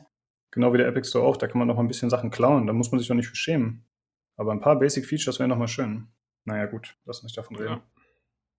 Ja. Ähm, ja, äh, ja, wie gesagt, die Story ist äh, zu vernachlässigen, soweit ich das bisher gesehen habe, aber ich habe auch erst einige Hauptquests gemacht. Ich habe mich dann tatsächlich mehr in diesen Nebenaufgaben verloren. Und das ist so, wie man das äh, typisch in Open World Games kennt der letzten Jahre, ähm, dass man einfach Dutzende Icons hat auf der Karte, die man dann äh, mit einem Fahrzeug abfährt und äh, wo man dann verschiedene Aufgaben erledigt. Es gibt, wie gesagt, diese drei Haupt-NPCs, für die man Quests erledigt, äh, außerhalb der Nebenquests. Und die haben verschiedene hm, Aufgaben in der Welt, also einfach äh, Sachen, die du einfach aus der Open World heraus erledigen kannst, für die du dann Erfahrung sammelst bei dem jeweiligen NPC. Also es gibt äh, einen, der ist eher so für Research, also für äh, wissenschaftliche Sachen zuständig. Also der möchte zum Beispiel wissen, wenn irgendwo eine von diesen Rangern gestorben ist, dann möchte der, dass du das erkundest. Wenn du da zufällig vorbeikommst, kannst du halt hingehen und dann kannst du das Datapad einsammeln und irgendwie von dem, mit deiner Rüstung kannst du dann irgendwie bei dem gestorbenen Ranger kannst du da irgendwas absaugen mit deinen Superfähigkeiten und dann gibst du die Informationen weiter und dann bekommst du halt Erfahrung bei dem. Dann bei der nächsten, die möchte, dass du äh, zum Beispiel irgendwelche äh, äh, Gasoline-Depots, äh, was ist das? Ja, Benzin, Tankstellen erledigst. Und äh, da kannst du dann äh, bei ihr Erfahrung sammeln und so geht's halt weiter. bei dem anderen ist es, wenn du irgendwelche Sentries ausschaltest oder wenn du Mutanten in ihren, in ihren Höhlen da erledigst, dann kriegst du halt bei dem Erfahrung. Also das sind noch gar nicht mal eigene Missionen, die jetzt speziell dafür gestaltet sind, sondern das sind eher auch so Sammelgeschichten, die du in der Open World einfach machst und dann genau, ja. Äh, irgendwann levelst du da quasi dann auf. Genau, und die sind halt immer eingefärbt, je nachdem, welcher NPC das anbietet oder bei wem du da Erfahrung für bekommen würdest. Also das ist schon immer klar, äh, bei, dem, bei wem der das was bringen würde. Letzten Endes und, steigst du. Hm? So, und, und, und gibt's dann auch irgendwelche richtigen Quests, also so richtige Hauptquests, wo du irgendwo zum speziellen Punkt hingehst, der genau dafür designt ist und, und wo du irgendwie halt dann tatsächlich irgendwas machst oder gibt es das gar nicht? Doch, doch, das gibt's auch schon. Also ich habe da noch nicht so viele von gemacht. Ich habe bisher vier Stück oder so gemacht. Äh, aber es gibt schon welche, wo das dann eben ein bisschen storybasierter ist und ein bisschen zielgerichteter. Okay. Nur meiner Meinung nach ist das in dem Spiel hm, nicht so wichtig oder wird nicht so forciert. Also wie gesagt, wenn du halt äh, diese Nebenaufgaben erledigst, dann bekommst du bei den Charakteren Erfahrung. Und wenn du im Level aufsteigst, dann bekommst du eine gewisse Anzahl an, glaube Nanotries heißen die. Das ist so eine Währung, mit dem du, mit der du äh, bei den NPCs dann leveln kannst und da kannst du dann verschiedene Perks ausrüsten. Also das Spiel hat sehr viele Systeme, die ineinander greifen. Du hast zum einen diese NPCs, bei denen du dann äh, verschiedene Perks freischalten kannst. Das ist dann auch immer wieder levelbasiert und äh, geht dann immer höher und die werden immer teurer. Dann kannst du Waffen leveln, du kannst deinen Anzug leveln und die Fähigkeiten darin leveln. Äh, ja, genau, man hatte verschiedene Fähigkeiten, wie zum Beispiel so einen kleinen Dash, den man freischalten kann, so eine Stampfattacke, die man im Video öfter gesehen hat. Sowas wie so ein Machtstoß, sag ich mal. Oder so ein Boost, so ein Overdrive ist das, wo du, wo du halt extrem viel stärker wirst und äh, mehr Schaden anrichtest, äh, schneller schießt und so weiter und so fort. Also es ist äh, es gibt sehr viele Systeme. Man kann die Fahrzeuge aufrüsten und für jedes gibt es eine eigene Währung, die du entweder in der Welt irgendwie freischaltest, die du einfach nur sammeln kannst oder die du kaufen kannst bei NPCs. In der Regel ist es immer möglich, die über verschiedene Wege zu bekommen. Und ich muss sagen, bei mir hat es lange gedauert, bis ich verstanden habe, welche Systeme es überhaupt gibt. Und wer weiß, vielleicht habe ich eins immer noch nicht gesehen. Denn meiner Meinung nach wurden sie nicht richtig eingeführt. Oder ich habe mal wieder nicht aufgepasst, das will ich nicht komplett ausschließen. Aber es gibt einfach super viele Systeme. Und ich habe tatsächlich, ich schätze mal, ich habe jetzt vielleicht so 15 Stunden gespielt, würde ich mal sagen. Vielleicht 20, keine Ahnung. Und ich habe dann tatsächlich äh, auf einmal entdeckt, dass ich meinen Anzug leveln kann und die verschiedenen Fähigkeiten, die ich da drin habe. War mir vorher nicht klar. Und ich habe auch zum Beispiel erst überhaupt nicht gecheckt, wie ich meine Waffen aufleveln kann, weil es einfach eine beschissene Steuerung ist. Weil es eine dumme Konsolensteuerung ist. Aber da komme ich später okay. ein bisschen zu. Ist da kann ich später ein bisschen ranten. Hm? Ist das in irgendwelchen Menüs versteckt oder was dann alles so? Genau, also dieses ganze Leveln und auch äh, Crafting, was es auch gibt, das wird alles übers Menü erledigt, genau. Also es gibt äh, in der Welt mit Animationen oder so gibt es das nicht. Das Spiel wird pausiert und du erledigst ja deine Sachen. Genau. Aber würdest du jetzt sagen, also dass diese ganzen Mechaniken, die es jetzt gibt, jetzt wo du weißt, welche es gibt, oder sagen wir mal die, von denen du bis jetzt Kenntnis hast, ähm, würdest du sagen, dass die dann wenigstens irgendwie gut ineinander greifen und dass das alles so, dass das zusammenpasst und irgendwie sich wie ein großes Ganzes anfühlt? Oder ist es eher so, äh, wie man das so kennt, irgendwie auch aus manchen Assassin's Creeds und so, dass, dass da so Sachen dabei sind, die so aufgesetzt wirken und dann ähm, ähm, man, hat, man hat selten das Gefühl, dass starke Synergien entstehen. Also ich nenne jetzt mal als Beispiel diese Stampfattacke. Ja, das ist halt, du äh, Du springst halt von einem höheren Punkt ab, wenn möglich. Also je höher der Fall ist oder je tiefer, desto mehr Schaden machst du. Mhm. Und äh, Gegner werden äh, in der Druckwelle weggestoßen oder direkt getötet, je nachdem. Und dann hast du halt die Möglichkeit, das aufzuleveln, so dass es mehr Schaden macht. Dann hast du die Möglichkeit, das zu leveln, dass der Cooldown kürzer ist und zum Beispiel, dass die Gegner, das ist dann so eine Black Hole-Sache, dass sie halt zusammengezogen werden in der Mitte, bevor du aufschlägst. Und das ist zwar alles cool, aber das ist auch alles nur innerhalb dieses einen Baums sozusagen für diesen Slam.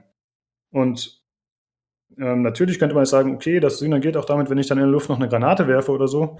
Ja, okay, das geht schon, aber es ist jetzt, es fühlt sich nie so an, als dass es designtechnisch genauso ausgerichtet wäre, dass es dann mit anderen Fähigkeiten besser ineinander greift. Und also dann keine guten Kombos oder irgend sowas. Genau, also du, nee, habe ich nicht das Gefühl. Ja, ja.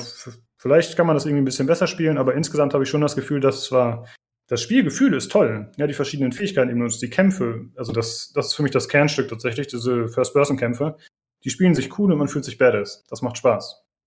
Aber es ist nicht so, dass ich sage, ja, wenn ich jetzt hier verschiedene Fähigkeiten und Waffenoptionen kombiniere und verschiedene Waffenmods oder so, dass dann auf einmal äh, was super Tolles passiert, was äh, eben eine krasse Kombination ist, die ich mir vorher so nicht hätte vorstellen können oder so. Das ist mir. fehlt so ein bisschen passiert. die Tiefe irgendwie. Kann das sein? So irgendwie mhm. in, in, den Mechaniken? Genau, kann man so sagen. Ähm, es ist so, dass man diese Fähigkeiten und auch die Waffen, die man hat, die muss man ebenfalls größtenteils erst freischalten. Ähm, und da kommen wir ein bisschen zum Pacing und das ist, was ich vorhin auch schon kurz angedeutet hatte. Ähm, eigentlich ist es schlauer, wenn man erst die ganzen Nebenaufgaben erledigt, in denen man die Waffen bekommt und in denen man Fähigkeiten bekommt. Denn theoretisch könnte ich das Spiel anfangen und einfach drauf losspielen und wenn ich nie, also es gibt so Arcs, nennen die sich. Das sind eben so äh, ja, Relikte aus der Vergangenheit, also eben so abgestürzte Kapseln oder sind das, glaube ich, wo du dann zum Beispiel Waffen drin bekommst oder wo du den Doppelsprung bekommst oder diesen Slam. Also das sind verschiedene Fähigkeiten oder auch Waffen, die du nur über diese Arcs freischaltest.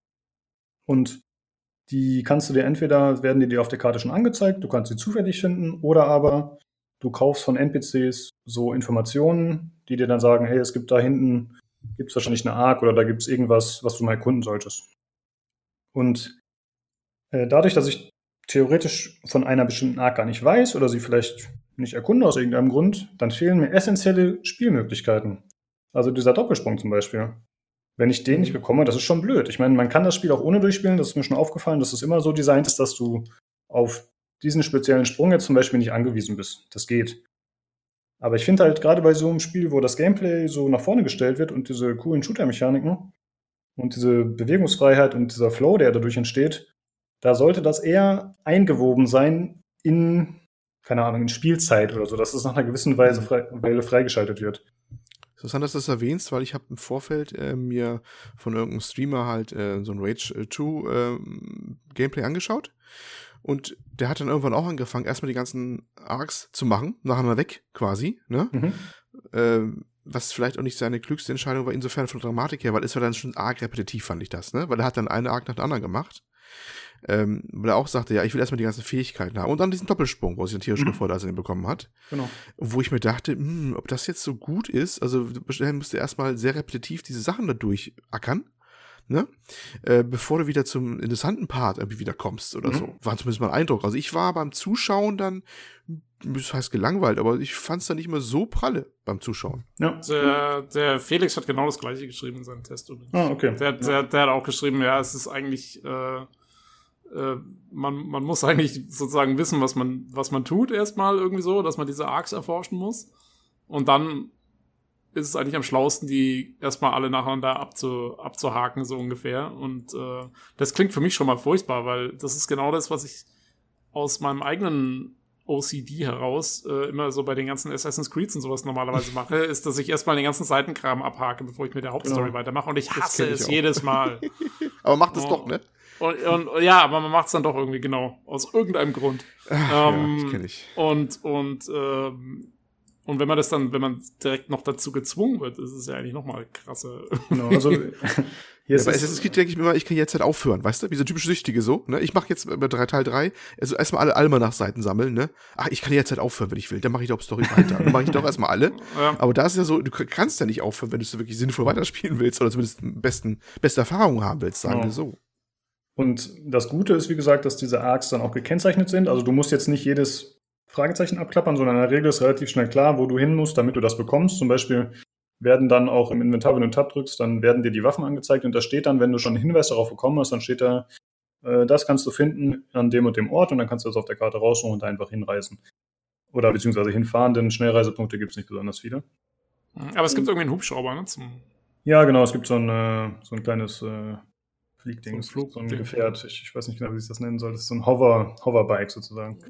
Ähm, ja, und äh, dadurch, dass man, also ich spiele das jetzt aktuell auch so, dass ich sage, okay, ich, ich mache erstmal hauptsächlich diese Arcs und sammle mir die Waffen und die Fähigkeiten zusammen. Aber das ist natürlich dramaturgisch auch nicht besonders schlau.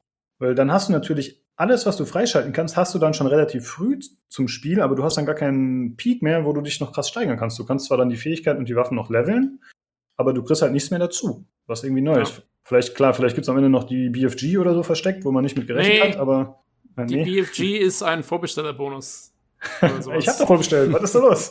Ja, keine Ahnung. Ähm, oder, ja, nee, oder irgendwie ein, keine Ahnung, es ist irgendein spezieller Bonus für irgendwelche, oder für irgendwelche, die die Digital Deluxe Version oder Ja, sowas. okay. Also die BFG ist irgendwelchen Leuten vorbehalten. Ja, gut. Ja, äh, auf jeden Fall ist das halt, finde ich, dadurch ein bisschen schlecht eigentlich. Das hätte man ein bisschen schlauer lösen können. Der Vorteil ist natürlich, man hat die maximale Freiheit. Ne? Also, äh, der, wie gesagt, im Video sagte der Felix, fünf bis zehn Stunden kann man es durchspielen. Da hat er mit Sicherheit nicht alle Arcs erledigt. Also, äh, da kann man sich dann schon, auch wenn man eben nicht so lange grinden will, auch deutlich früher schon, kann man das Spiel durchspielen. Aber äh, eine Frage habe ich dazu noch. Ähm, wird es dann, weil normalerweise ist bei solchen Spielen ja das Problem, dass wenn du erstmal dann alle Fähigkeiten hast und alle und das noch und, und hier noch und dann noch ordentlich irgendwelche Waffen gelevelt hast, weil du jetzt schon so viel Nebenkram erledigt hast, dann werden die Spiele gerne zu leicht. Mhm. Ist das da auch der Fall? Ähm, ja, kann ich so bestätigen. Also ich hatte erst auf normal angefangen und dann meinte der Julian irgendwann zu mir, ich habe ein Video gesehen, die von GameStar, die meinten, man soll es auf jeden Fall schwer spielen. Und dann habe ich gesagt, ja, okay, dann stelle ich es halt mal um. Und dann fand ich es teilweise schon happig, weil man echt viel Schaden frisst. Aber jetzt mittlerweile bin ich schon an so einem Punkt, dass das eben alles kein Problem mehr ist. Dadurch, dass man auch gewisse Regeneration und mehr Widerstandskraft und so freischalten kann, dann geht es tatsächlich relativ schnell, dass man äh, ja overpowered ist. Und ich könnte jetzt vielleicht sogar schon mittlerweile den Schwierigkeitsgrad wieder hochdrehen. Ähm, Ja. Also es, es hat quasi äh, die ganzen typischen Open-World-Probleme, die man so kennt, Genau. ja. letztendlich. Und äh, die verschiedenen Zonen sind auch so ein bisschen in Level eingeteilt, sag ich mal, also in äh, Schwierigkeitsgrade. Ähm, diese ganzen Open-World-Geschichten, die du machen kannst, äh, irgendwelche Encounter, die es da gibt, die werden auf der Karte auch schon mit Level angezeigt. Also es wird von 1 bis 10 gestaffelt. Und jetzt mittlerweile, wenn ich jetzt so ein Level 3-Ding mache, dann ist das halt ein Klacks und eigentlich nicht der Rede wert. Und diese Level 10-Dinger sind noch ein bisschen anspruchsvoll, aber alles von, was weiß ich, Level 5 bis 8 ist kein Problem so. Und äh, ja, dadurch ist das Balancing ein bisschen eigenartig. Mhm. Äh, ja, aber die Kämpfe machen, wie gesagt, Spaß. Ja? Also das ist, so wie es vorher auch schon aussah, ist das eben das Herzstück. Das erinnert sehr an Bulletstorm, was ich leider nicht gespielt habe, aber ich habe jetzt schon festgestellt, okay, vielleicht hätte ich das mal nachträglich spielen sollen, die, äh, diese neue Version. Denn das macht mir sehr viel Spaß. Und äh, es ist auch cool, dass eigentlich jede Waffe hat einen zweiten Feuermodus. Äh, zum Beispiel die Shotgun, die benutze ich ganz gerne, die hat äh, ja einmal einen ganz normalen Schuss und wenn man dann äh, zielt, also mit der äh, rechten Maustaste und dann schießt, dann hat die so eine Druckwelle. Das heißt, du kannst zum Beispiel Gegner über Geländer schießen und wenn es hoch genug ist, dann sterben sie auch direkt und so. Äh, und da gibt es halt bei jeder Waffe eigentlich eine optionale Möglichkeit, äh, wie man da Schaden anrichten kann. Und äh, das macht das Ganze recht spaßig auf jeden Fall. Und dann gibt es noch zusätzlich so Mods, die du eben in die Waffen einbauen kannst. Die sind jetzt zugegebenermaßen nicht so speziell. Also es ist dann halt, äh, du kannst schneller schießen, du hast mehr Munition, du machst mehr Schaden. Also es sind eher so graduelle Veränderungen, die einfach nur an Zahlen drehen. Aber da ist jetzt nicht nochmal eine super krasse Fähigkeit oder so dabei. Äh, ja, dann hat man, wie gesagt, bei diesem Anzug verschiedene Fähigkeiten. Äh, ja, ich glaube, da gehe ich jetzt gar nicht so extrem drauf ein. Ich muss ja nicht direkt alles spoilern. Äh, da gibt's ja, auf jeden aber Fall auf jeden Fall, also ähm, das Gunplay ist, äh, sagen wir mal, It-typisch äh, genau. sehr gut. Ah ja, genau. Und es gibt auch, äh, das muss ich trotzdem noch erwähnen, es gibt äh, Granaten und es gibt auch wieder den äh, Boomerang, den es aus dem Vorgänger gab. Der war ja so, ja, ikonisch nicht, aber das war damals schon so ziemlich cool. Äh, die Leute haben das gefeiert. Das ist dieser Wingstick. Und äh, da gibt es jetzt auch verschiedene Upgrades, dass man zum Beispiel automatisch auf Gegner aufschalten kann, dass man den, je nachdem, wie man die Flugkurve bestimmt, indem man die Maus bewegt, kann man auch theoretisch mehrere Gegner erwischen und so. Das ist ganz cool. Also da haben sie sich ein bisschen was einfallen lassen. Und ich muss sagen, die Kämpfe gefallen mir ganz gut. Also es sind hauptsächlich Fernkämpfe, würde ich sagen, also Schusswechsel. Aber es gibt dann auch immer wieder diese Mutantenhöhlen, die ja im ersten Teil so ein bisschen berüchtigt waren, weil man sehr oft in diesem Untergrund unterwegs war. Das ist jetzt deutlich weniger der Fall. Und äh, da hat man dann hauptsächlich Nahkampf-Encounter auf jeden Fall. Äh, Aber sind die, die Fernkämpfe, sind die nicht trotzdem, äh, nachdem was ich so gesehen und, und, und gelesen habe, ähm, sind jetzt trotzdem, dass du relativ nah rangehst eigentlich, oder? Also dass ja, du, genau. du bist da irgendwie relativ schnell unterwegs und, und ähm, wenn du da irgendwie mit einer Shotgun oder sowas durchgehst, dann klar, es ist ein Schusswechsel, aber es ist trotzdem, ist jetzt nicht so, dass du irgendwie groß am, am Snipern bist in dem Spiel. Genau, so. ja, genau, das ist schon alles äh, sehr nahkampfbasiert. Also es gibt jetzt auch keine Soweit ich das gesehen habe, gibt es auch keine Sniperwaffe oder sowas. Vielleicht ist eine davon, die ich noch nicht freigeschaltet habe, eher ein bisschen auf Fernkampf ausgerichtet, aber generell sind es eher kürzere Distanzen. Und äh, die Bereiche, in denen du kämpfst, sind auch dementsprechend aufgebaut. Also es ist dann oft so, dass du zum Beispiel, wenn du da irgend so einen Punkt äh, frei, äh, frei äh, befreien willst, dann äh, musst du dich über mehrere Etagen zum Beispiel vorkämpfen, durch so eben so Gebilde, die die da zusammengeschraubt haben aus irgendwelchen alten Wellblechen. Und dann ist es oft so, dass du zum Beispiel erst den unteren Bereich machst, dann musst du mit dem Aufzug nach oben fahren, dann geht's da weiter und dann machst du nochmal mit einer Seilbahn, fährst nochmal woanders runter mit so einer Rutsche und hast da nochmal einen Teil. Also es ist tatsächlich oft recht fragmentiert, diese Kampfbereiche, die du hast, so dass oft gar nicht so lange Distanzen entstehen. Und äh, ja, wie du schon gesagt hast, man bewegt sich auch sehr schnell. Also man kann für den Anzug irgendwie so ein Upgrade freischalten, dass man 30% schneller läuft. Dann hat man auch die Möglichkeit, dass man während des Rennens nachladen kann und dann ist man schon sehr fix unterwegs und das macht auch sehr viel Spaß. So. Das äh, ist auch der Grund, warum ich es bisher noch spiele. Also die Story ist mir recht egal, aber das ist ja oft so bei mir, aber die Kämpfe machen einfach Spaß. Und äh, ich werde das auf jeden Fall auch weiter grinden, bis ich da alles freigeschaltet habe. Da ja. habe ich auf jeden Fall Lust drauf. Äh, ja, dann gibt's, äh, was ich ganz interessant finde, gibt's halt diesen Loot-Aspekt. Hm, ich weiß nicht, wie das im ersten Teil genau gestaltet war, ich erinnere mich nicht mehr genau, aber hier ist es halt so, dass du äh, in jeder Basis oder in jedem Kampfgebiet, das du hast, kannst du verschiedene Items einsammeln, die entweder dazu dienen, dass du äh, dafür irgendwelche Updates bekommen kannst, dass du einfach Geld sammelst oder dass du Rohstoffe sammelst, Ressourcen, mit denen du dann zum Beispiel Heilungsitems bauen kannst oder äh, denen du irgendwelche Granaten oder so basteln kannst oder diese Wingsticks. Die kann man auch über verschiedene Upgrades, die man bei Händlern kauft, noch verbessern. Diese ähm, ja, Baupläne sozusagen. Und das finde ich ein bisschen komisch. Denn du hast ein Spiel, was auf hohen Speed ausgelegt ist, was auf äh, ja, Fun-Gameplay eben ja, sehr stark ausgelegt ist. Und dann hast du so diese Option, dass du dann danach durch die Basis gehst und jede Ecke dir anschaust, um dann da irgendwas manuell aufzuheben. Also es ist nicht wie bei, äh, wie zum Beispiel bei Doom, Doom 2016, da finde ich den Vergleich recht passend, da das Gameplay und der Flow recht ähnlich ist. Aber du hast jetzt nicht die Möglichkeit, dass du einfach über Sachen drüber läufst und sie aufhebst, sondern du musst wirklich gezielt Sachen angucken, E drücken, aufheben. Okay. Und dann geht's halt weiter. Ja. Und äh, zusätzlich hast du dann in jeder dieser Basen hast du äh, verschiedene Sammelobjekte, die es gibt. Die werden dir auch angezeigt, wenn du dir auf der Karte die Basis anschaust.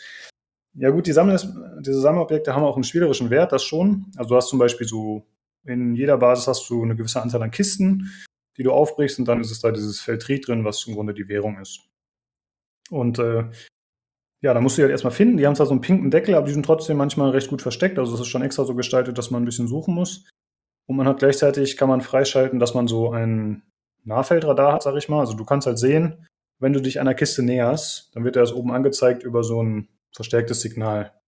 Und dann äh, musst du dir das halt äh, suchen, die Kiste, und dann machst du die auf. Und wenn du alle gemacht hast und wenn du dann auch noch, äh, was gibt's da noch? Äh, es gibt noch äh, so Drohnen, die man zum Beispiel finden kann, die man zerstören kann. Und es gibt auch noch so äh, andere Kisten, mit denen man wieder für den Anzug Upgrades findet. Also es gibt massig Zeugs einzusammeln. Und manchmal macht es zwar Spaß, die Sachen zu suchen, aber ich finde irgendwie, es fügt sich nicht in das Gameplay so gut ein.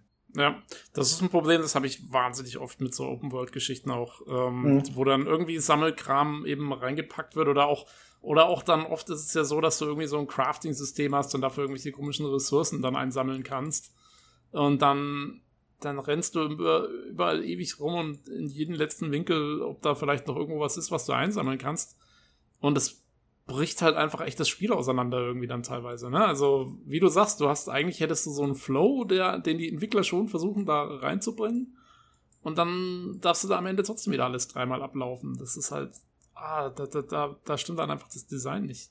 Genau. Und da, das klingt so, als wäre das so ziemlich der Worst-Case-Szenario, was du gerade sagst. Weil wenn ich mir so das Doom-Gameplay, was ja vielleicht so ein bisschen ähnlich ist, äh, vorstelle. Das Schlimmste, was ich mir da vorstellen kann, ist, wenn ich danach, nachdem ich dann alle umgebracht habe, nochmal den ganzen Spaß wieder ablaufen darf. Genau, ja. Äh, wo ich vorher so schön durchgeflogen bin, mehr oder weniger. Äh, und, und, und zig Sachen dann zusammensammeln darf. Boah! ja, genau.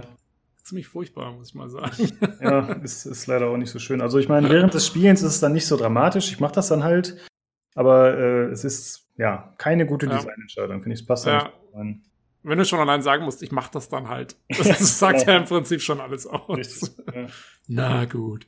Ja, und das, äh, was auch schade ist, dass es diese, also Sachen zum Einsammeln oder irgendwelche Dinge, die du finden kannst, das hast du dann tatsächlich auch nur an Orten, die entweder auf der Karte markiert sind oder wo du, ja, ich meine, gut, die sind auch markiert, aber dann in Städten oder so. Also dann ist es halt so im nahen Umfeld. Aber das kann jetzt, ist, ich habe es glaube ich noch nicht erlebt, dass ich zum Beispiel einfach mal an so ein paar Lagerhallen vorbeifahre, okay, ich gehe da mal rein und ich finde da was. Einfach so. Mhm. Das gibt's nicht. Also es, eigentlich sind Gebäude auch nur zu betreten, wenn da NPCs drin sind oder wenn du da eine Mission hast oder wenn da eben so ein Außenposten ist, wo du irgendwas zu erledigen hast. Ansonsten sind die mit Brettern vernagelt und das war's. Und also du kannst eigentlich, es gibt keine richtige Exploration in dem Genau. Sinne. Gibt's leider nicht wirklich. Hm, manchmal gibt es halt so Missionen, wie gesagt, aber das sind auch wieder innerhalb der Mission, dass du halt, äh, da ist halt ein toter Ranger und du musst irgendwie in das Gebäude reinkommen, dann musst du da äh, irgendwie durch ein Fenster reinluken und musst auf so einen elektrischen Schalter zum Beispiel schießen, damit sich eine Tür öffnet oder so. Manchmal gibt es so Mini-Mini-Rätsel. Und das ist auch ganz nett, aber das ist tatsächlich schon das höchste der Gefühle, wo du dann irgendwie mal in Innenräume reinkommst. Und das ist ein bisschen schade, muss ich sagen. Und äh, auch in der Umwelt gibt es auch so einfach nichts zu entdecken. Also du hast dann zwar, wenn du mit dem Fahrzeug fährst, dann hast du öfter mal, dass am Straßenrand ein Fahrzeug steht, wo drei Mutanten stehen. Oder dass da ein ausgebranntes Fahrzeug steht, wo ein bisschen Munition liegt. Und das ist tatsächlich auch spielerisch sinnvoll. Denn manchmal raucht eben das Fahrzeug ab oder du brauchst Munition und dann kommst du halt da vorbei und das ist gut gekennzeichnet. Du gehst da hin und holst dir das eben. Äh, ich, ich, hatte auch schon den Moment, äh, ich brauchte Munition und da war eben so ein ausgebranntes Fahrzeug. Ich bin kurz ausgestiegen aus meinem Auto und bin da auf die Kiste zugegangen und man schlägt die halt immer kaputt und dann kommen da die Sachen raus. Dann habe ich die Kiste kaputt gehauen und da kam so ein Mutant rausgesprungen. das fand ich okay, das cool. ist schon cool. Äh, das war ganz witzig. Ähm, ja, ansonsten kann man sich aber auch jederzeit ein Fahrzeug zum Beispiel rufen und man kann auch Schnellreise machen, das hatte ich aber schon kurz gesagt, aber es gibt sehr wenig Punkte, an die man die Schnellreise machen kann. Also es gibt halt ein paar Städte, es gibt diese äh, Mutant Bash Arenen, die man schon aus dem Vorgänger kennt, wo dann eben so Kämpfe übertragen werden im Fernsehen äh, oder für die Zuschauer da vor Ort wo man eben sich gegen Mutanten schlägt und da einfach so eine Währung einsammelt und äh, ja, Highscores knacken kann. Das ist aber alles offline, also ich habe noch keine Online-Komponente gefunden. Ähm, ja, und also Schnellreise ist nicht besonders effektiv, muss ich dadurch sagen. Und dann hat man halt die Option, dass man mit seinem Fahrzeug da rumbrettert. Und ja, das geht so. Olli? Ja, was ich eigentlich mir so ein bisschen vermisse, ich hatte eigentlich mal ganz coole Sequenzen gesehen gehabt, äh, von der Story her, wo du so eine ziemlich bizarre Dame getroffen hast mit so ein paar, ja, wie soll man das nennen? Das war so, so, so ein Etablissement, ne? Mhm. Und sie, ich weiß nicht, ob du schon da warst im Laufe, Laufe der Story da. Und das sah eigentlich ziemlich, ziemlich interessant aus eigentlich. Aber das, irgendwie habe ich jetzt den Eindruck, dass die Story gar nicht so großartig lang ist und ähm, dann doch eher höhepunktsarm eigentlich eher. Weil, äh, also bei den Ausschnitten, die ich gesehen hatte, wirkt das eigentlich ganz cool. Aber vielleicht waren das auch schon die Höhepunkte, die es da halt gibt, so, ne? Die man so halt mal sehen konnte, überhaupt. Also für mich klingt das so ein bisschen so, als würdest du von diesem Mutant Bash reden. Waren das so diese, also sie saß in so einem Stuhl mit so einer Federbohrer Genau, und ist dann genau, rauchen? genau, genau. Genau, ja, ja, das gibt dann so exzentrische Charaktere. Da gibt es auch noch ein paar andere Nebencharaktere, die so Mhm. gestaltet sind. Und auch ein, zwei Hauptcharaktere sind ganz cool.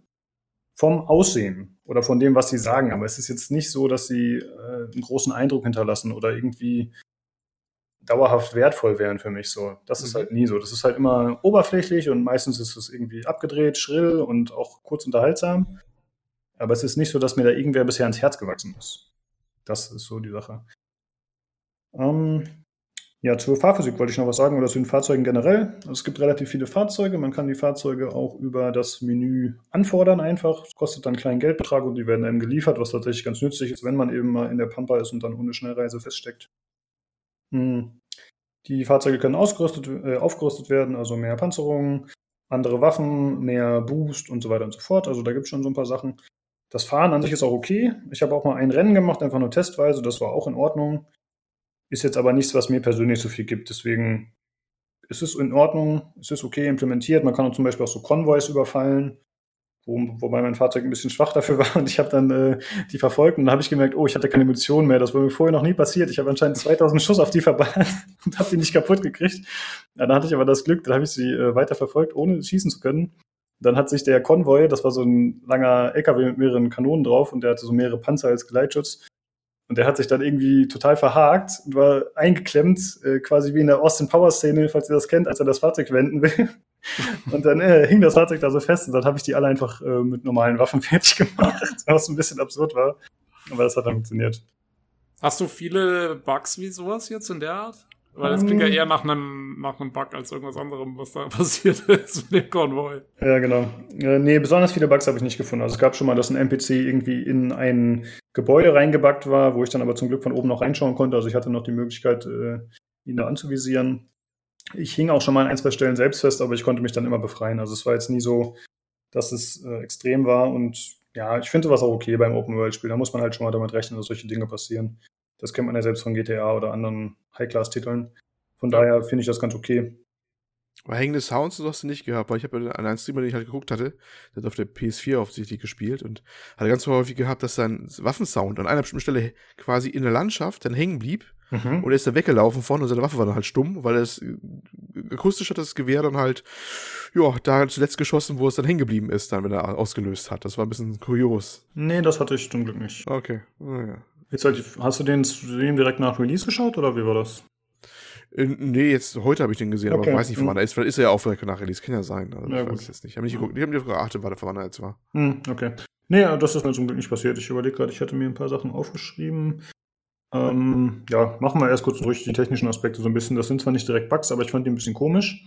Äh, zum einen, was ich vorhin schon kurz gesagt hatte, man muss Knöpfe gedrückt halten, um Sachen zu machen. Also es ist mal wieder die typische Konsolensteuerung. Ich möchte eine Leiter hochdrehen, hochgehen, okay, dann muss ich erstmal eh eine Sekunde gedrückt halten, bis der Balken voll ist, der mir anzeigt, dass ich den Knopf Ja, drücke. Und Das ist Hm, Wie bei No Man's? Sky und sowas, ne? Genau. Ja, No Sky, ja. das ist ein cooles Spiel. Ja, es hat einen schnellen Gameplay-Flow und dann bin ich da in so einer Basis und das Problem ist auch, wenn ich könnte eigentlich die Leiter teilweise schon einfach mit einem Doppelsprung erklimmen oder ich könnte an die Leiter dran springen. Geht nicht. Und wenn man diesen Doppelsprung machen will und sich oben einfach an der Kante festhalten will, wo die Leiter endet, dann geht das nicht. Weil da ist anscheinend kein Greifpunkt sozusagen vom Spiel hinterlegt, weil die Leiter im Weg ist oder was. Das heißt, okay, E gedrückt halten, danke, zwei Sekunden die Leiter hochklettern, juhu, ich hab's geschafft, obwohl ich ein Supersoldat bin und eigentlich fünf Meter hoch springen kann, so grob gesagt.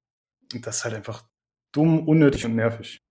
Ich habe auch, ganz ehrlich, ich habe nie verstanden, wieso Konsolen das immer brauchen. Dieses Ja. halte irgendwas gedrückt. Ist das, falls mal, falls einer auf den falschen Knopf vom Gamepad kommt? Nee, ich glaube, das hat mit einer Doppelbelegung vielleicht zu tun. Das könnte ich mir vorstellen, dass man an manchen, also man hat ja nur eine beschränkte Anzahl an Knöpfen und dass man äh, vielleicht dann verhindern will, dass man was anderes macht. Das wäre meine Idee dazu. Ja, und äh, das gibt's dann auch bei Fahrstuhlknöpfen, ja, muss man auch wieder gedrückt halten zum Beispiel. Und das ist halt einfach unnötig und eine schlechte Portierung. Das nervt mich ziemlich. Ähm, Dann hatte ich einmal zu bemängeln, dass man Kontrast oder Gamma nicht einstellen kann, was ich sehr komisch finde. Das Spiel ist halt relativ hell und ich sag mal ein bisschen ausgeglichen teilweise, was natürlich auch an diesem Setting liegt, an diesen Wastelands.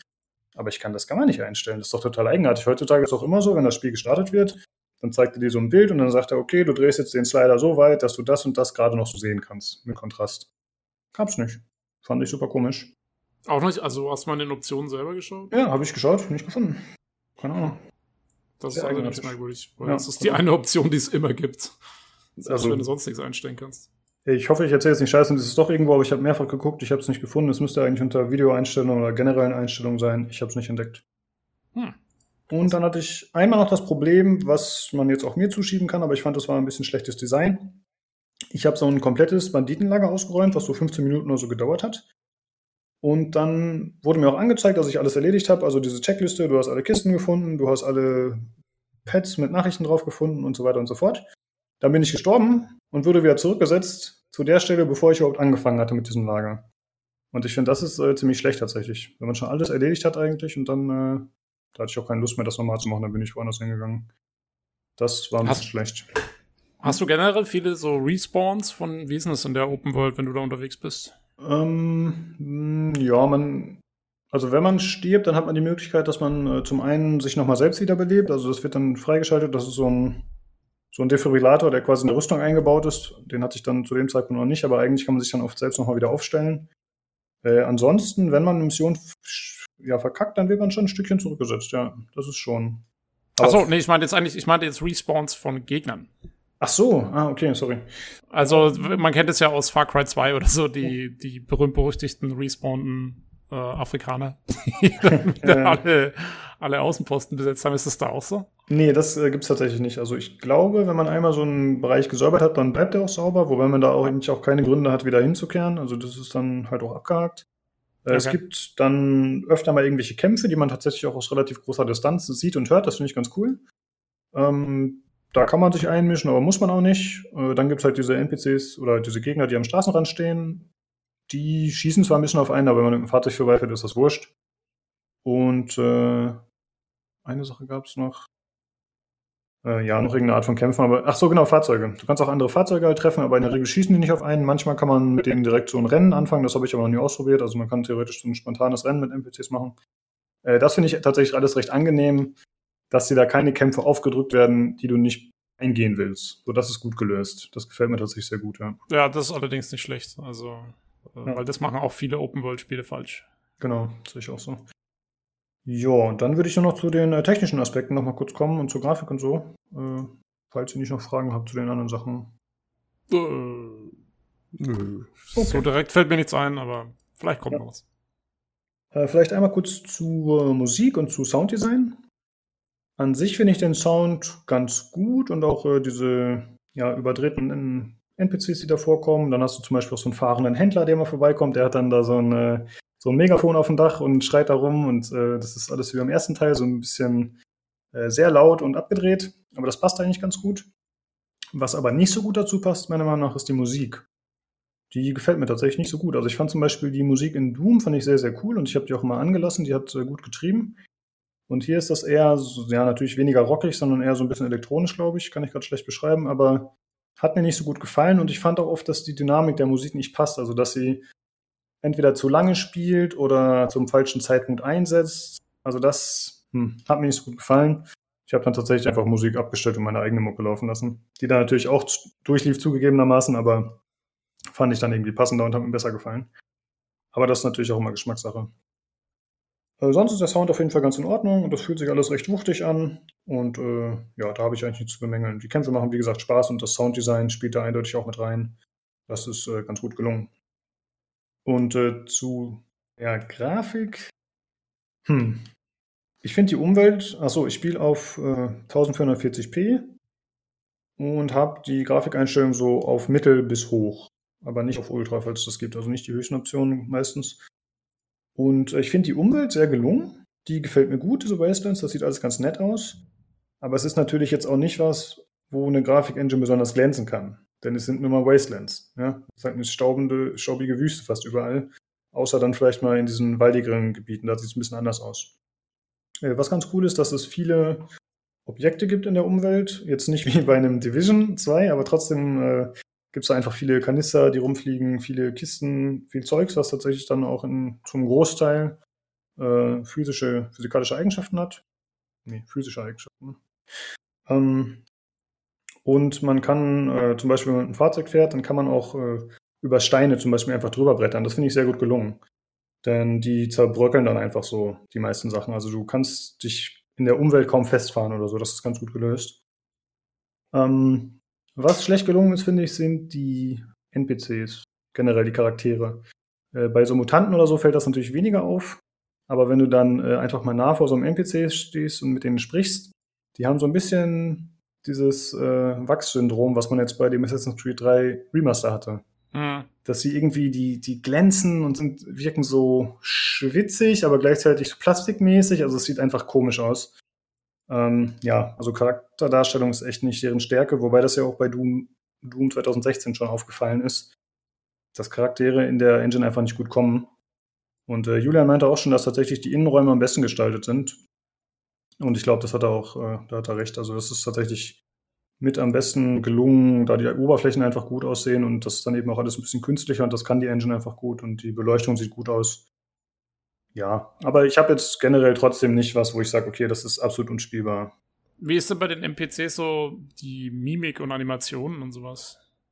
Ja, auch eher durchwachsen, würde ich sagen. Also ja. da ist mir jetzt nicht super negativ aufgefallen, aber da ist jetzt auch nichts, wo man sagt, okay, das ist jetzt super krass. Also sie sind in der Regel sind die Leute, mit denen man spricht, auch recht statisch. Ja, also da ist jetzt nicht viel Dynamik. Wie gesagt, das ist meistens nicht in Sequenzen und alleine das gebietet wahrscheinlich schon, dass sie sich eben nicht viel bewegen, sondern dass sie einfach da doof rumstehen und den Mund bewegen. Und das äh, ist dann auch meist so. Und das, da kann halt auch nicht viel übermittelt werden. Ja, und die Gestik, Gestik und Mimik ist da nicht besonders überragend, muss man sagen. Ja. Ähm, die Performance ist ziemlich gut, muss ich sagen. Ich kann mir leider, wie gesagt, nicht die Frames anzeigen lassen in äh, dem doofen Launcher oder im Spiel. Und leider hat Fraps auch nicht mitgespielt, deswegen kann ich da jetzt nicht so eine Aussage zu treffen, aber es läuft schon ziemlich gut. Also ich würde sagen, es ist. Hast du, hast du keine Nvidia-Grafikkarte? Äh, doch, habe ich. Kann man das da über Shadowplay oder Experience du einblenden? Kannst lassen? über Experience, ja. Oder kannst ja. du die Frames anzeigen lassen? Das hätte ich jo. mal machen sollen. Das war übrigens auch der Weg, wie ich Screenshots machen musste. Denn wenn man, äh, also wie gesagt, mit dem Bethesda-Ding ging es nicht. Und wenn man einfach nur drucken drückt, womit man ja auch einfach ein Bild vom aktuellen Screen machen kann, und wenn man das dann einfügen will irgendwo, dann hat man komischerweise den Pausebildschirm. Das war super strange. Anscheinend, wenn man. Okay.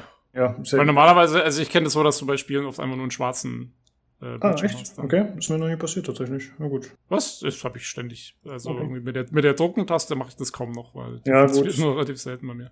Ja, hat man schon lange nicht mal ausprobiert, ne? Man war natürlich lange nicht darauf angewiesen. Normalerweise kann man ja in Steam einfach immer mit der, Druck, mit der Screenshot-Taste was machen.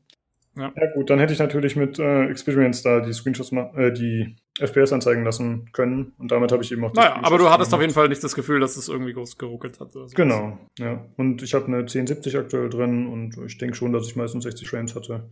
Ich habe halt einen 120 Hertz äh, Monitor, deswegen kann es auch gut drüber gewesen sein, aber das weiß ich nicht. Jo. Ja, das war es eigentlich so größtenteils. Also wenn man auf Story Bock hat, dann muss man sich das Spiel nicht antun, aber wenn man wie ich einfach mhm. auf Spielmechaniken und auf gutes Gameplay steht, äh, vor allem in den Kämpfen, wie gesagt, das mit den Fahrzeugen ist so durchwachsen, würde ich mal sagen, oder in Ordnung. Äh, aber die Kämpfe sind das Ganze wert und äh, ja, mir macht das Spiel Spaß und ich werde es auf jeden Fall noch durchspielen. Und da kommt, spielt mir vielleicht auch in die Hände, dass es von der Story her gar nicht so lang ist. Und dann kann ich einfach mir noch den Arsch abgrinden. Wenn ich alles freigeschaltet habe, dann beende ich die Story. Jo. Und okay, also man muss schon wirklich auf diesen, ja, es klingt jetzt so ein bisschen, als, als wäre es halt so diese typische Open World Grind-Aktion, wenn man da drauf steht, dann genau. kann man es mal, kann man es mal mitnehmen. Und vor allen Dingen halt auf die, auf die Schusswechsel, die äh, so Doom-mäßig. Genau. Bis auf die Glory Kills fühlt sich äh, sehr ähnlich an wie Doom, wobei ich sogar noch finde, dass es sich ein bisschen cooler spielt als Doom, denn bei Doom hatte man ja im Grunde nur die Standard-Skillsets und dann hatte man zusätzlich zu den Waffen noch die Ruhen, die man einsammeln konnte. Und hier ist es tatsächlich so, dass man diese verschiedenen Bewegungsoptionen noch hat oder Kampfoptionen, die das Ganze noch mal ein bisschen cooler gestalten. Also es fühlt sich ein bisschen. Ach, da hatte ich eine Frage an. hatte ich noch. Hm? Äh, fällt mir gerade ein. Ähm, und zwar im ersten Rage gab es doch diese.